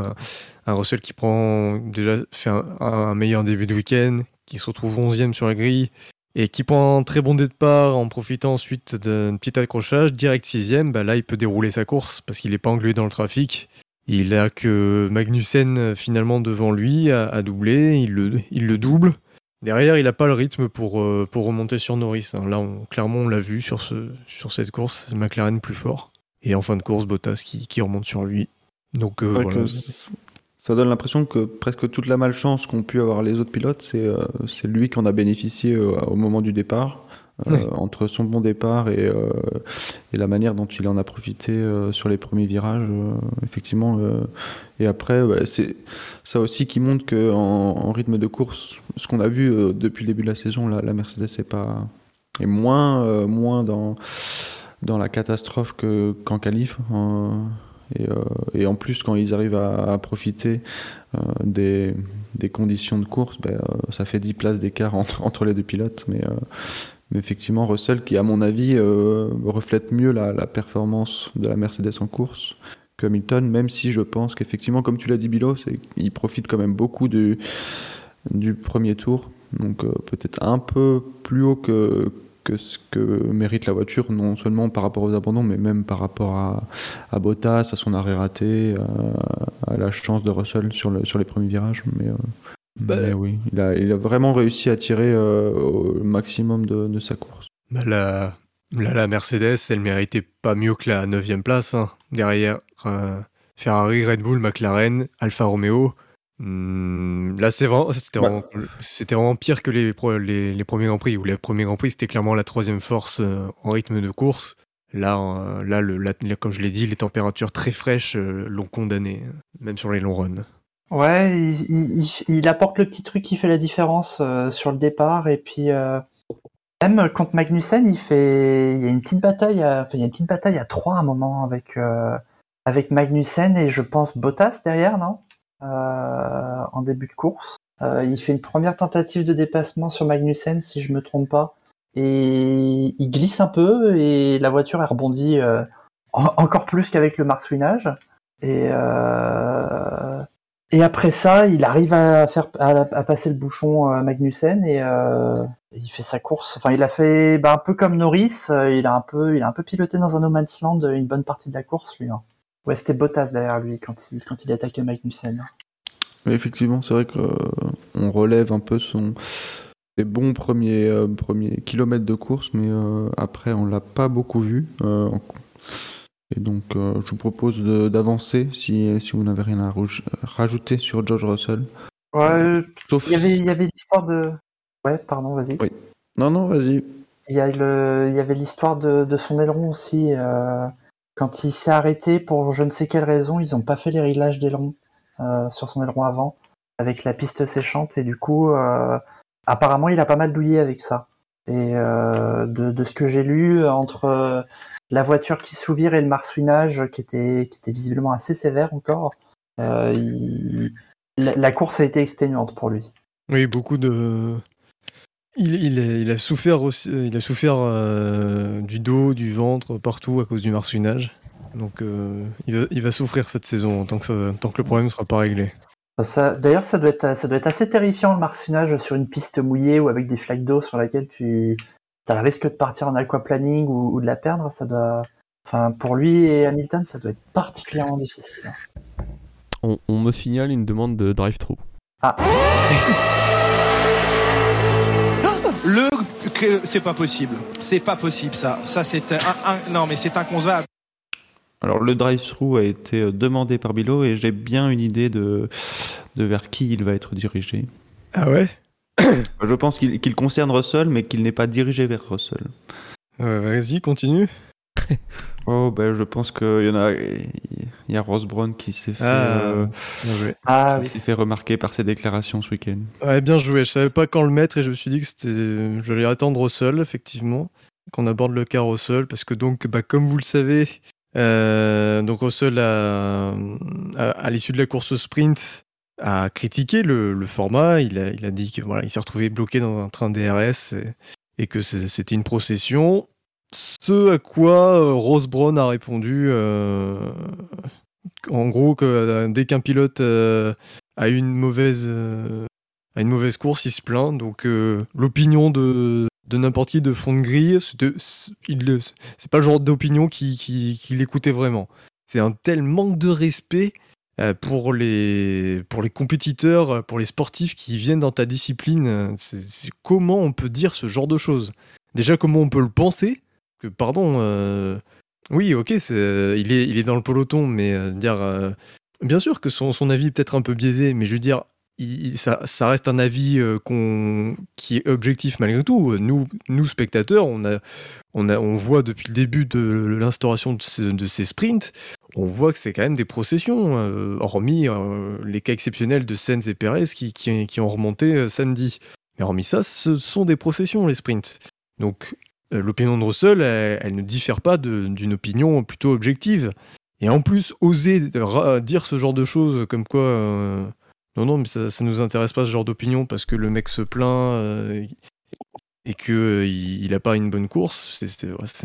C'est- cracher à la gueule de, de- des pilotes, quoi. Je suis vraiment très déçu parce que Rose Brown est quelqu'un d'intelligent. Euh, J'avais beaucoup de respect pour lui euh, à l'époque où il était un directeur technique chez Ferrari, chez, chez Brown. Et voilà. là, ces déclarations s'ajoutent à ce qui à ce qu'il dit depuis 2-3 ans. euh. Ouais, depuis qu'il est euh, chez Liberty, euh, globalement. Quoi. Voilà. On était tous un peu contents que quelqu'un comme Ross Brown arrive, euh, arrive dans l'équipe Liberty Media. euh, tout. Mais euh, au final, euh, c'est un peu la désillusion, euh, et notamment euh, par rapport effectivement aux courses sprint auxquelles il s'accroche.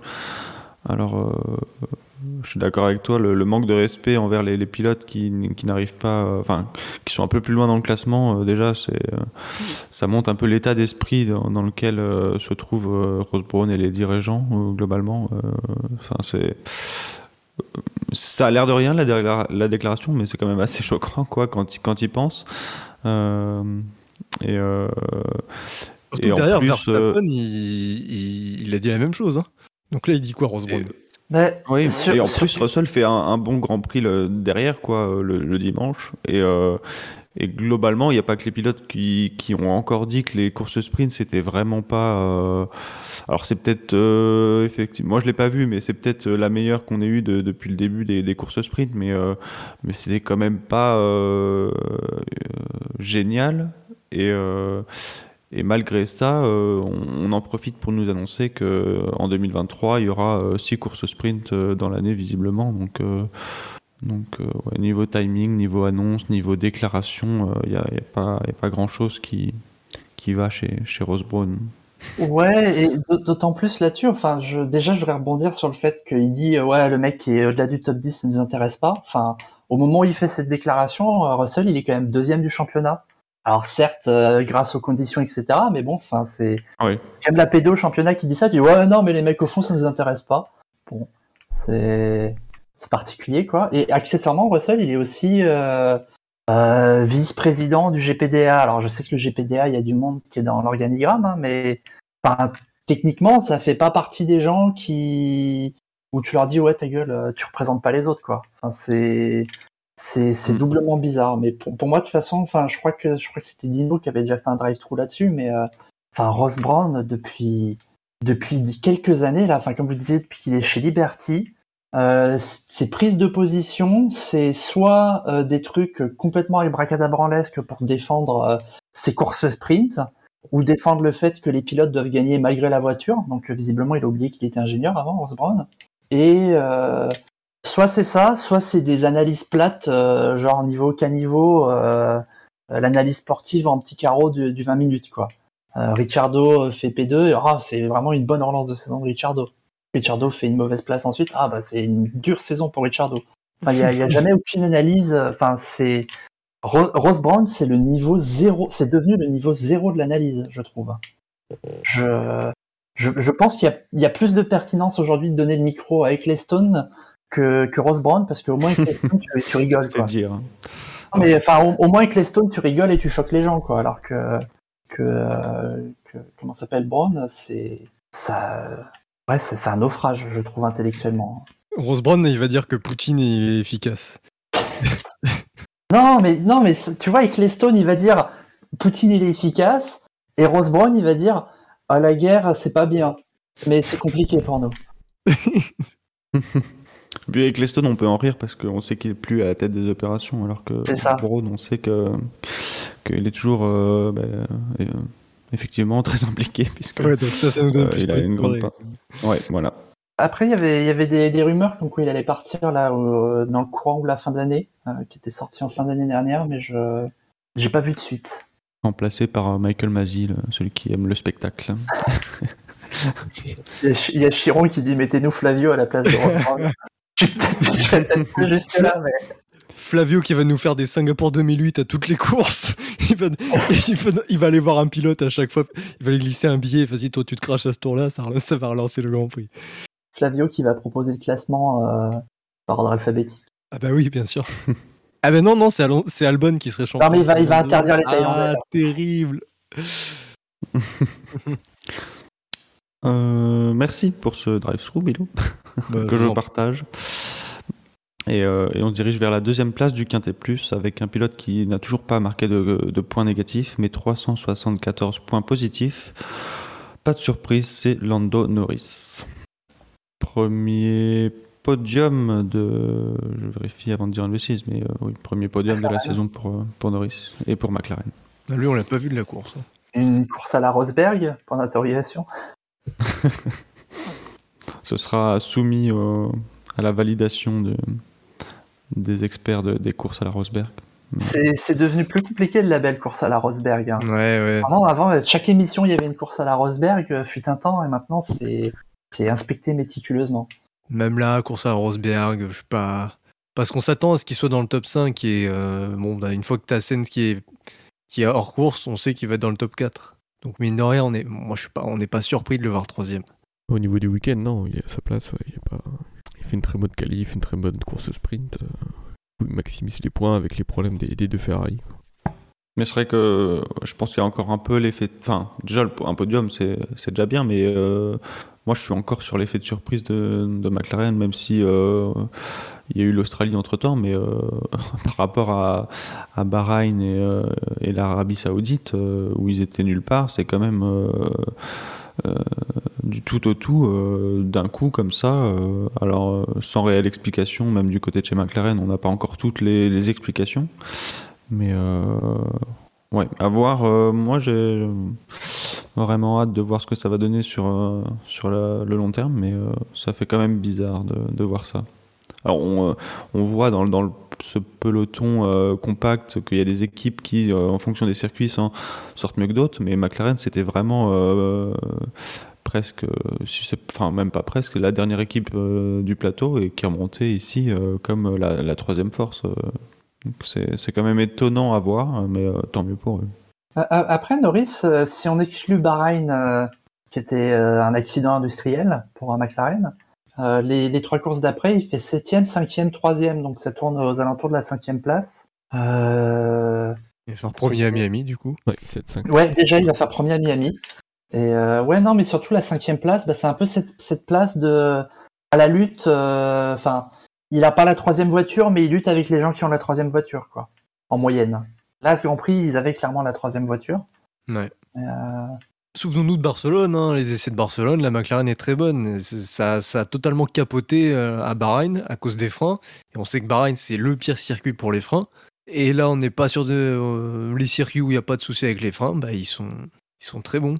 Euh, Australie, et, en tout cas, Australie et, et Imola, c'était très très bon. Donc, euh, finalement, euh, peut-être que la vraie la valeur de la McLaren, on l'a vu lors des deux dernières courses. Puis Nor- Ouais. Norris, il aime bien Imola aussi. hein. Ouais. Mais euh, ouais, là, t'as t'as raison. Enfin, il y a, ce côté un peu, c'est un peu dur de, voir les forces en présence. C'est vraiment dur de lire le peloton. Alors, on est qu'à quatre courses du début, hein, donc euh, forcément tout n'est pas établi, mais euh, c'est un peu dur de jauger sur la saison si c'est la McLaren ou la Mercedes qui est devant en fait pour le moment. La Mercedes semblait un cran devant en étant un peu dans un no man's land au début, puis euh, avec les qualifs difficiles. Euh, les McLaren qui s'intercalent et qui là sont carrément devant. C'est c'est un peu dur de prédire ce qui va se passer sur la suite. Eh bien, la suite, si vous le voulez bien, c'est le premier du Quintet plus ou moins, et du Quintet plus même tout court, puisque c'est Max Verstappen, le vainqueur du Grand Prix, et donc le vainqueur du Quintet plus ou moins, avec 621 votes positifs et 16 voix négatives. Ça donne un score de 605. Euh, loin devant euh, Norris. Euh, ça éclate pas les scores, mais euh, c'est quand même un bon score. Et euh, ça reflète un peu son week-end loin, enfin loin. Effectivement, à part ce départ en, en course sprint, un peu raté, où il reprend quand même l'avantage avant la fin de, de cette première course. Mais euh, en course après, euh, pas inquiété. Et pareil, euh, du coup, comme, comme Norris et Russell, c'est un pilote qu'on n'a pas beaucoup vu en, en course. Un, un excellent week-end de, de Verstappen quoi, qui, euh, qui avec les meilleures voitures bah, va réussir à marquer euh, le maximum de points sur tout le week-end quoi, avec le, avec le, le meilleur tour aussi.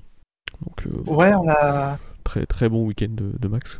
on a on avait le terme grand chelem pour euh, le mec qui qui euh, qui fait euh, la, la, la victoire, le meilleur tour et la pole. Euh, Et les, tous les tours menés. Mais j'ai vu des gens dire grand chelem euh, sans prendre tous les tous les tours menés. Hmm, Non, non, ça, c'est hat- hat-trick. Ah oui, non, pardon, c'est Atlético, euh, non, bah, c'est le grand chelem avec ça. Et euh, va falloir trouver un, un terme, genre super grand chelem, pour le mec qui fait aussi la. Enfin. Ouais. euh, Alors, pas la victoire en sprint parce que c'est la pole, mais celui Mm. qui se qualifie pour la première place du sprint. Ouais. Et le super méga Ouais. grand chelem euh, pour celui qui mène tous les tours du sprint également. Ouais, voilà, le, le Golden Grand Chelem. Plus le pilote du jour aussi. hein, donc c'est le. Ah non, mais là, c'était là c'était son week-end. Sur les terres de Ferrari, en plus, c'est. Enfin, sur une des terres de Ferrari, c'est. euh, Mais c- c'était un week-end où aussi. Autant la course, elle est pas. Bon, elle est très solide, hein, très bonne.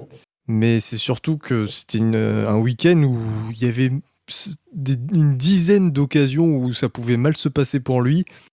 Entre euh, voilà, la, dynamique suite à l'abandon, la séance d'essai sous la pluie ou avec les nouveautés, donc tu peux pas trop, euh, pas trop vérifier euh, ce que valent euh, les améliorations, la qualif ultra piégeuse Q1, Q2, Q3 où tu peux te foutre dans le mur, le drapeau rouge qui peut sortir au mauvais moment, te faire partir du fond de grille, le mauvais départ en sprint, derrière il se rattrape, le, départ sous la pluie où ça peut tourner à la catastrophe, le, changement de pneus parce que changement de conditions.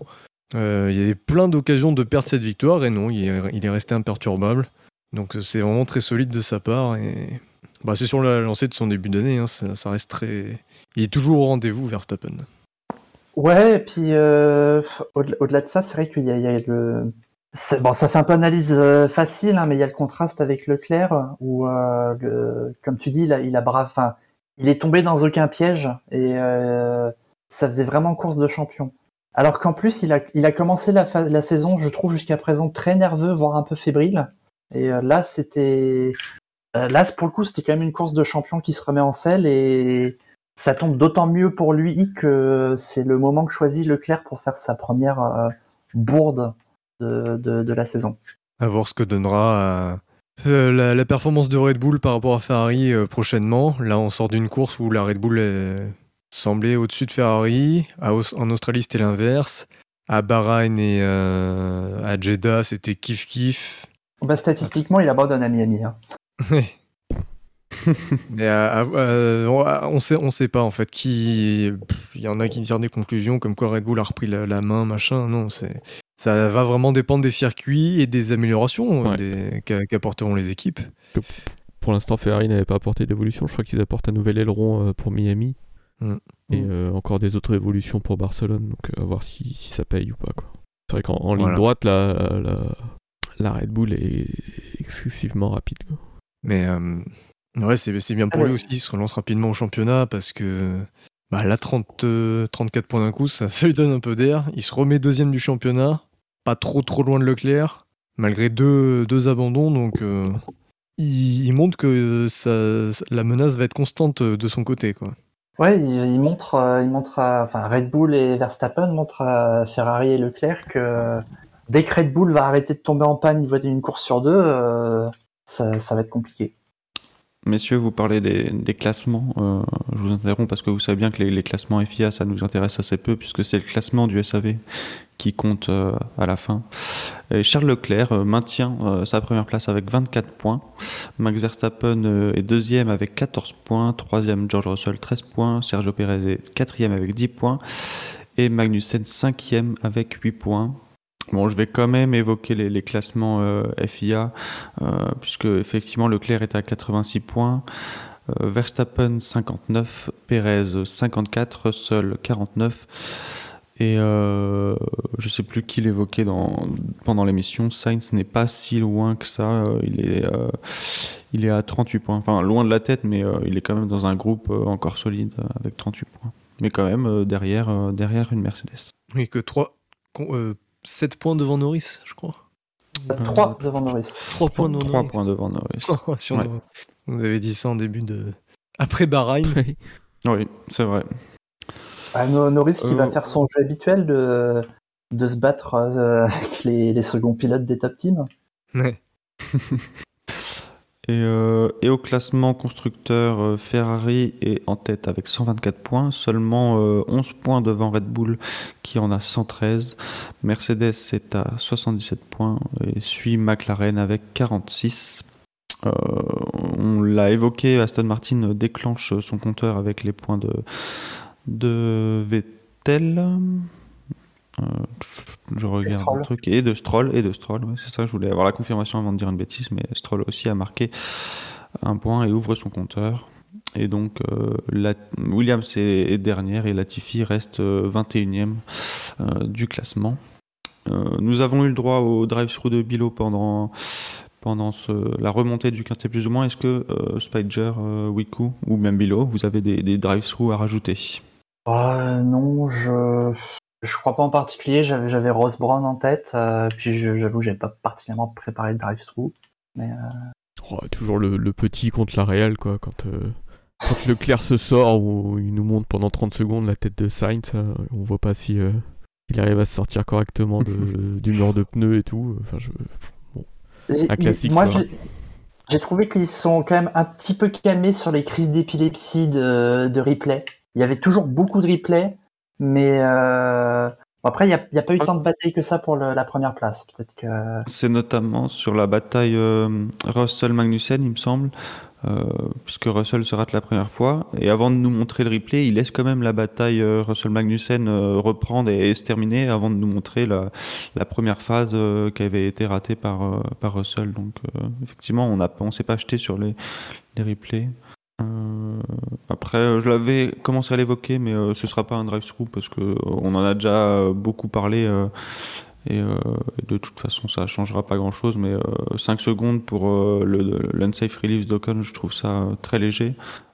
D'autant plus qu'on est dans une pit lane où les, zones peinturées avaient l'air très glissantes, où tout le monde est rentré au stand en même temps, donc il y avait beaucoup de, de gens dans la pit lane.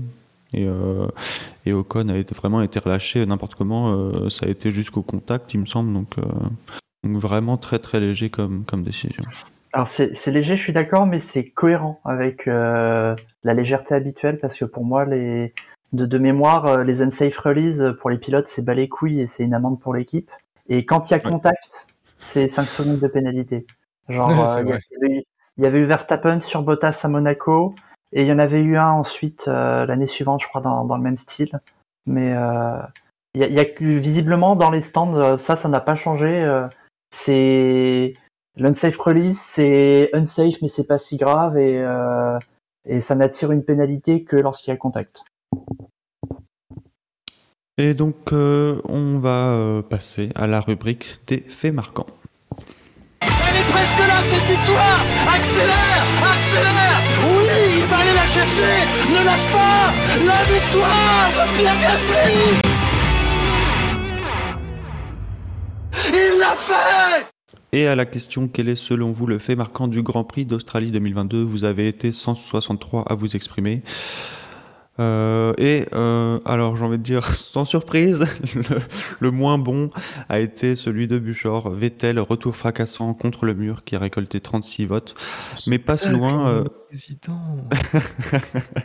Mais, tu vois, j'allais euh, m'incriminer aussi parce que je dis, j'allais dire pas si loin de moi puisque je n'ai récolté que 37 euh, pourcent des 37 votes pardon, avec Leclerc une victoire en Australie au volant d'une voiture kangourou. Euh, pas si loin non plus euh, le, fait marquant qui avait été proposé par Toms, 39 votes, RB tout pété. Et c'est Dino qui avait proposé le fait marquant euh, Williams Albon Strategy qui a récolté 51 votes. Et donc, messieurs, suite à ça, je vais vous demander quel est selon vous le fait marquant du Grand Prix d'Émilie-Romagne 2022. Et donc, pour l'ordre de passage, regardons un peu ce que nous dit, mais je pense que Wiku aura la priorité. Bilo, tu as un score pour l'instant euh, qui est excellent puisque tu as une victoire. Et donc, euh, je- euh, tu passeras en dernier. Donc, dans l'ordre, nous aurons Wiku, Spider, euh, moi-même et Bilo. Euh, alors, fait marquant à base de jeux de mots moisis. Leclerc s'enflamme à Imola et grille un joker. Moi j'avais euh, Ferrari se viande, le, la boulette euh, Leclerc la boulette à l'italienne. Bon, je me doutais que Leclerc allait être pris. Par un auditeur en plus, qui a Ouais. même pas sa place. Enfin, J'en ai qu'un et il parle de Ferrari, Ah, c'est vrai ça. Pardon? J'en ai qu'un et il parle de Ferrari, donc ça passe encore, non? S'il a pris Leclerc. Oui. Si on m'autorise le fait marquant sur Sainz après, oui, je dis oui. Oula, oula, oula. Alors si on me l'autorise aussi sur Ferrari, moi ça me va. hein. ah non, c'est- c'est pris déjà. Non mais déjà, déjà, pardon, mais il est pas terrible, même, mais bon, c'est pas il y a un gros souci euh, sur le championnat du fait marquant, hein, parce que là on a un auditeur qui peut nous griller la vedette, la vedette, alors que c'est c'est pas normal. Mais il sera hors classement. Il est hors catégorie, Donc, je on aura tous marqué euh, 0 points. C'est c'est l'Indy 500, c'est en Ouais, compétition. donc finalement, c'est le si Wiku gagne, c'est le deuxième derrière Wiku qui, qui est compté comme gagnant. Alors ça, je sais pas si c'est prévu dans le règlement, mais je pense qu'il n'y a pas de gagnant si Wiku l- Oh. l'emporte. Les, les auditeurs, euh, confrères auditeurs, euh, voyez comme on est traité, quoi. Non, mais c'est non, c'est pas par rapport à toi, c'est que voilà, nous, nous, toi, on trie, Je- euh, on choisit en dernier et au final, on va se On a la pression toute l'année, nous. Voilà, on doit, Oh. on doit- on doit gérer le résultat derrière. on en est à, dé- à décider un vainqueur moral du fait marquant. Spider, Bon, bref, donc mon, mon fait marquant, c'est en, en 2022, virgule, Ah oui. Ferrari essaie toujours de se rapprocher de Mercedes. J'ai pas compris. En 2022, Ferrari essaie si. toujours de se rapprocher de Mercedes. C'est vrai qu'ils font de la merde, comme, comme Mercedes est, est plus bas, ils, ils se Ah, en, en allant vers le bas. Quoi. Je vois. Faut expliquer les feux marquants aussi. T'as qu'à mettre des parenthèses pour expliquer. Une bûche. Euh, mon fait marquant, ce sera donc sur Sainz. Quelle honte. Euh, Quelle honte. Trois faits marquants sur Ferrari, c'est scandaleux. Et ce sera. euh, je réfléchis euh, deux secondes à la, à la formulation. Sainz va devoir sortir des bacs à sable pour rejoindre la cour des grands. J'ai été fait ça une fois. non? Et Bilo. Ah, Je sais pas si, Pas- si- pas si on a le droit ou pas, mais ça me, ça me parle. Alors, moi je demande vérification. Oui. Oh bah vas-y, vérifie Vas-y, les faits marquants si tu veux. Ah, bah des fois, c'est pas dur de, de le faire. Ah non, je laisse. euh, Même si c'est déjà fait, je laisse, euh, je laisse Quentin. Non, non, vérifie, vérifie. Ouais, je Le répondrai temps que je marquant. Euh, Non, tu veux pas le faire maintenant Putain, j'en avais, faire un- toi l'honneur pour. euh, j'en avais un super sur Leclerc, mais du coup, euh, voilà, je sais pas. Euh... Euh... Oh, je sais pas. Putain, ça... Bon, t'as de la chance, après ces trois faits marquants, il te reste euh, 18 voitures et 9 écuries. Ouais, mais rien passé. c'est ça, l'effet marquant, ça concerne que Ferrari. Il n'y a, que Ferrari qui, qui, qui a animé cette course. Oh, bah, ce qu'on a vu à la télé, c'était un train de voiture. euh, Puis voilà quoi. Au- Au pire, si c'est trop difficile, moi je dois avoir un fait marquant à la, à la Toms. euh. C'est quoi, c'est encore un truc pété, là Ouais, les RB pétaient le feu à Imola. Ouais, allez, on sait jamais. Ça peut marcher.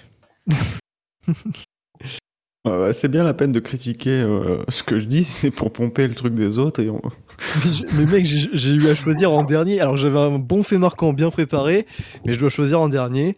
Et alors, sur une course où Oh, il, y a- où il s'est- était pas s'est si rien bon passé. ça. Saloperie d'auditeur. Il était excellent. notre boulot. Et donc, pour, euh, pour répondre à la question quel est selon vous le fait marquant du Grand Prix? d'Émilie-Romagne 2022, vous aurez le choix entre la proposition de Wiku Leclerc s'enflamme à Imola et grille un joker, la proposition de Spider en 2022 Ferrari essaie toujours de se rapprocher de Mercedes, ma proposition euh, Sainz va devoir sortir des bacs à sable s'il veut rejoindre la cour des grands, et la proposition, euh, une deuxième proposition de Wiku pompée par Bilo, RB péter le feu à Imola. Et chers Euh, auditeurs, vous, si je ne manquerai pas de vous rendre hommage, euh, notamment à Wiku, si, si je gagne ce fait marquant. vous savez que je, en plus, dès, dès que j'ai gagné grâce à vous, chers auditeurs, je l'ai toujours euh, signalé. Un travail collectif, toujours rendu hommage, voilà. La gloire ne m'intéresse pas, seul le résultat compte. Je laisse la gloire à ceux qui la méritent. Il y a un méga coup Ah, qui rapproche. Ouais. Sur ces belles paroles, passons au coup d'œil dans le rétro.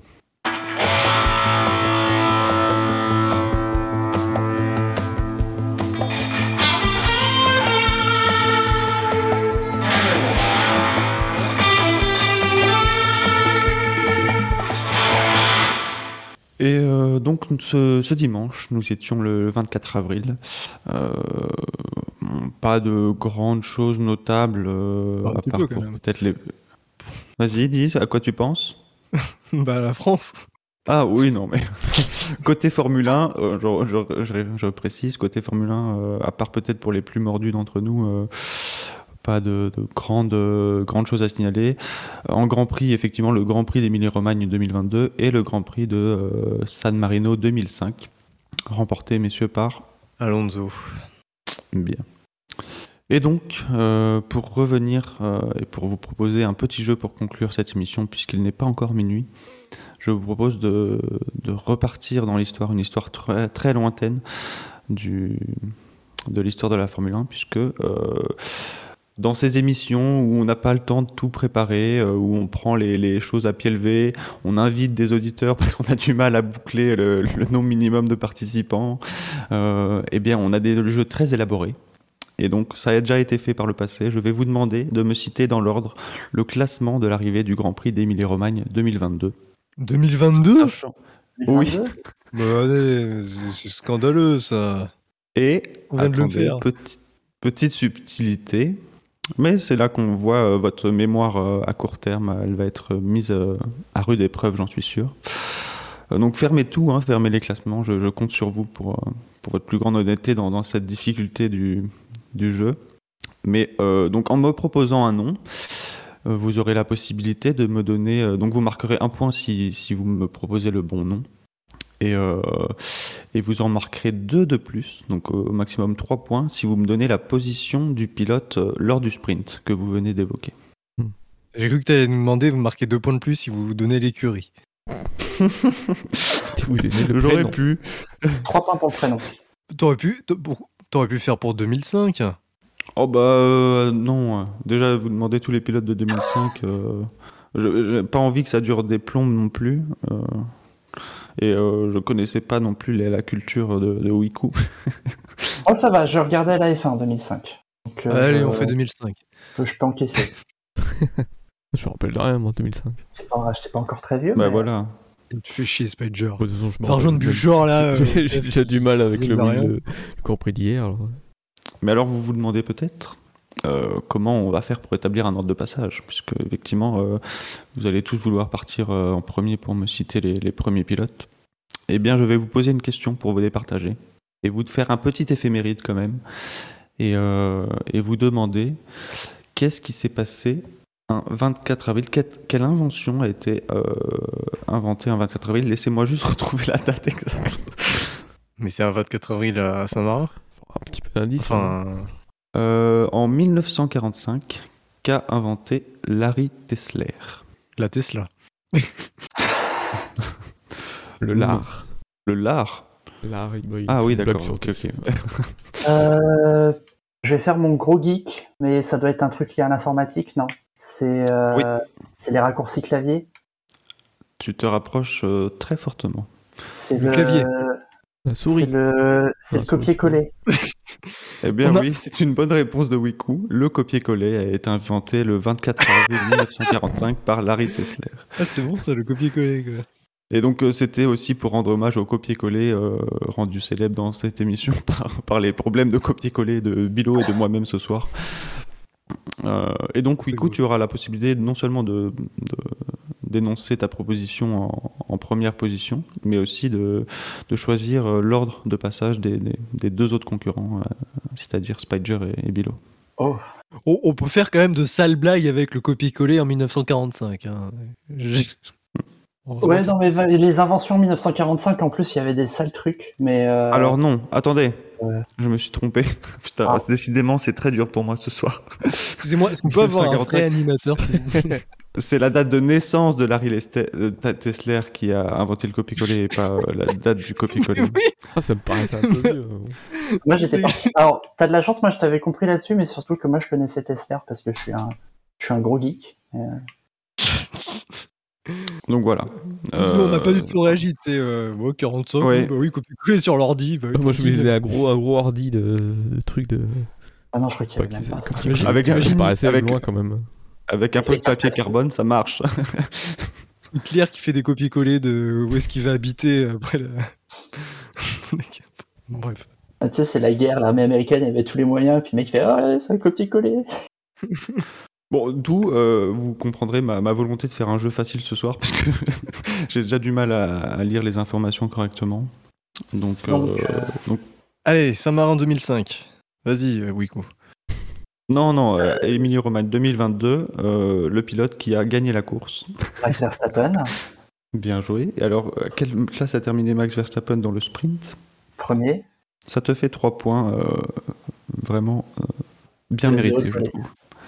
Et donc, euh, qui décides-tu de, de choisir comme, euh, comme concurrent en deuxième passe? Avec les attaques répétées sur euh, mon statut d'auditeur, euh, je, vais, je vais laisser Spider en deuxième. Et donc, Spider qui a terminé deuxième de- du Grand Prix dimanche? Sergio Pérez. Et à quelle place a-t-il terminé lors du sprint? Troisième. Bonne réponse, 3 points. Bilo, à toi de me citer le dernier pilote du podium de ce Grand Prix. Alors, Alexander Wurz sur McLaren. Oh putain, quel chiant. Ah, c'est Norris, mais sur McLaren. Non, trop tard, je prends que la première réponse. C'est combien au McLaren, sprint, Norris. euh, Wurtz c'est pas terrible. Et, donc, Norris a terminé à quelle position lors euh, du sprint Cinquième. C'est une bonne réponse de Bilo. Euh, nous passons à Wiku, euh, qui a terminé quatrième de ce Grand Prix. Euh, Russell. Et au sprint, il a dû finir euh, 11e. C'est une bonne réponse. Tu as désormais 6 points. Spider pour le cinquième pilote du Grand Prix. Bottas. Oui. Qui avait terminé lors du sprint. Euh, on l'a dit tout à l'heure, c'était septième, je crois, non? Bien joué. 6 points également. Et Bilo pour la sixième place. Euh, ah, bah c'est Leclerc du coup. C'était viandé. Exactement. Leclerc qui avait terminé Deuxième. lors du sprint. Bonne réponse. Vous êtes tous les trois à 6 points à l'issue de ce deuxième Ah, quelle tour. performance euh, C'est jeu aussi. Ouais, pour le sprint, franchement, euh, c'est- Bah, on peut se tromper à la limite sur la fin, mais même le top 10, euh, c'est facile. Yuki. euh, hmm, pardon. Euh, Je voulais dire Wiku, j'ai dit Yuki, putain. Bon bah Wiku, euh, qui a terminé septième de ce Grand Prix. euh, ouais, je, je vois Yuki Tsunoda qui est un, un bon champion, du coup. Septième et qui, Euh, lors du sprint, était. mais ça rigole moins. Euh, Vu mon niveau de fatigue et de préparation, je suis même pas sûr de vous donner les bons résultats. Attends, je me refais le top 10. Je le vois pas dedans. 12ème Douzième, c'est une bonne réponse. Euh, J'allais encore donner le nom du, du pilote. Euh, Spider, Après- après, on les- préfère le jeu, tu donnes les noms des pilotes. hein. C'est Vettel. Je veux pas qu'on épelle le nom des pilotes. Vettel, qui a terminé lors du sprint. Alors là, dixième, non? Je me rappelle plus. Non, c'était bien plus loin, puisqu'il est arrivé euh, 13e. Et bien il plus s'était- Il s'était viandé à la fin. Enfin, il a rétrogradé. Ouais, parce qu'il il était, il devait être euh, pas loin de 8ème en qualif par contre avant. 8 ou 9. En qualification, il était 9e, effectivement. Je suis un peu comme Braun, moi, hein, passer à dixième place. euh. Bilo, en 9e position de ce Grand Prix, nous avons Euh, neuvième, bah, c'est Magnussen. effectivement qui a terminé lors du sprint. Euh... Non, non, non, non, non, non, non. Euh... c'est- Attends, attends, attends. Putain, J'allais dire une connerie, j'allais dire sa position au qualif. Euh, lors du sprint... Euh... huit- Huitième. Oui, bonne réponse de Bilo. Wiku, à toi euh, la suite pour le dernier pilote du top 10 de la course. Alors, le dernier pilote du top 10, c'est Lance Stroll. Effectivement. Euh... Alors, attends. Il est pas dans le top 10. Euh, 11, c'est Russell. 12, c'est Yuki. 13, c'est Vettel. C'est gentil de donner... Un- Non, ça, on les a déjà fait. Ça, on les a déjà fait. Oui, c'est vrai. Après, un. Donc, Stroll, il est 15ème. Du... 15e Stroll, c'est une bonne réponse. Spider pour le 11e de cette course. Je sais plus si j'hésite entre deux. S'il y en a qui a une pénalité, je sais plus s'il a fini derrière ou pas du coup. Euh, je dirais Albon. C'est une bonne réponse. Et pour compléter Euh, et gagner euh, deux points de plus, Sprint euh, 15e, il était 18e. 18e. Bilo pour la Euh, 12e alors, place. euh, bah là, du c'est du coup c'est Gasly. Et alors euh, le sprint. euh, Putain, alors lui, lui, il fait chier parce qu'il s'est accroché avec euh, Zou, mais Zou a pas fini. Mais je crois qu'il est devant les Williams, donc je vais dire 17. Gasly, 17ème lors du sprint. Tu as 3 points de plus et tu conserves l'égalité avec Wiku.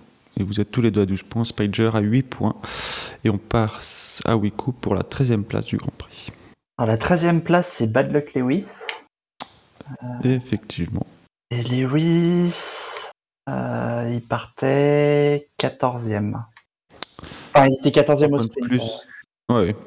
C'est un sans faute pour l'instant.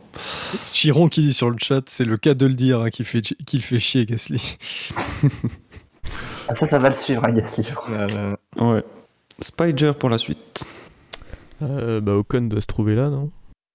Et effectivement, avec ses 5 secondes de pénalité, Ocon termine 14e.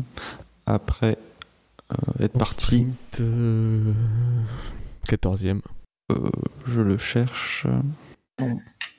Il était 16e lors du sprint. Bilo pour le 15e pilote. Euh, je, je crois que c'est Zou. Joe, pardon. qui a terminé Euh, sprint, bah il a pas fini. Hein, lors du sprint. Il a Et pas donc fini. Allô? Oui, oui, mais quelle place alors? Enfin, effectivement, il n'est pas classé. mais- Ah bah, Parmi les- 20 alors. Effectivement. Pour la 16e place, euh, Wiku. Euh, il reste qui? Il reste les deux abandons et les deux couillons qui ont spin au premier tour. et Latifi, donc ça doit être Latifi, 16. 16, effectivement, Latifi, et qui a fait lors du sprint. On a dit qu'il était combien, Albon, tout à l'heure? Faut la retenir. Hein. Euh, Il y a Joe qui finit par A. À partir du fait que Latifi s'est qualifié derrière Albon, donc 19. Effectivement. Spider pour euh, la Euh, 17e bah, place. Wiku nous a fait un petit rappel, donc ça doit être euh, Schumacher. Effectivement, c'est Schumacher qui termine. Et qu'il a parti, il a fini en sprint. Euh, euh, où c'est qu'il était 12ème Il était dixième lors du sprint. Schumacher. Ron Spager. Et Bilo, puisque je ne vais pas compter les deux derniers, puisque euh, sinon on n'aurait pas assez de pilotes pour faire un, tour supplémentaire. Donc Bilo, tu as la possibilité soit d'égaler Wiku, soit de, de laisser la victoire à Wiku sur, sur ce dernier pilote Bah, le dernier, c'est Ricardo. Euh, qui a terminé lors du sprint. sixième. Effectivement. Et donc, messieurs, vous êtes à une égalité de 18 points. Spider, tu en marques 11. Bravo, messieurs, vous avez bien suivi euh, la course et le sprint, alors que Spider a bien suivi la course, mais moins bien le sprint. Ça aide hein, pour faire les émissions. de- de- Ouais, Il n'y a pas eu de, warm-up, donc il n'y a pas eu de sprint. Oui. Eh bien, bravo. Wiku, tu repars avec euh, une victoire qui ne te servira pas à grand chose, mais euh, tu pourras Merci. au moins. euh, tu pourras au moins t'en vanter sur le chat. euh, Ah, non mais là ça y est, je, je suis en train de mettre sur mon CV LinkedIn. euh, je, je rajoute, je rajoute une ligne euh, chroniqueur sportif, euh, éditorialiste, euh, Et peut-être vainqueur du, radio, du- co-vainqueur du d'un- prix. euh, Et peut-être Oh. d'un d'un fait marquant d'ici quelques, quelques semaines, le temps de laisser les, les gens voter. Co-vainqueur du on aura la réponse. euh, de l'histoire du SAV.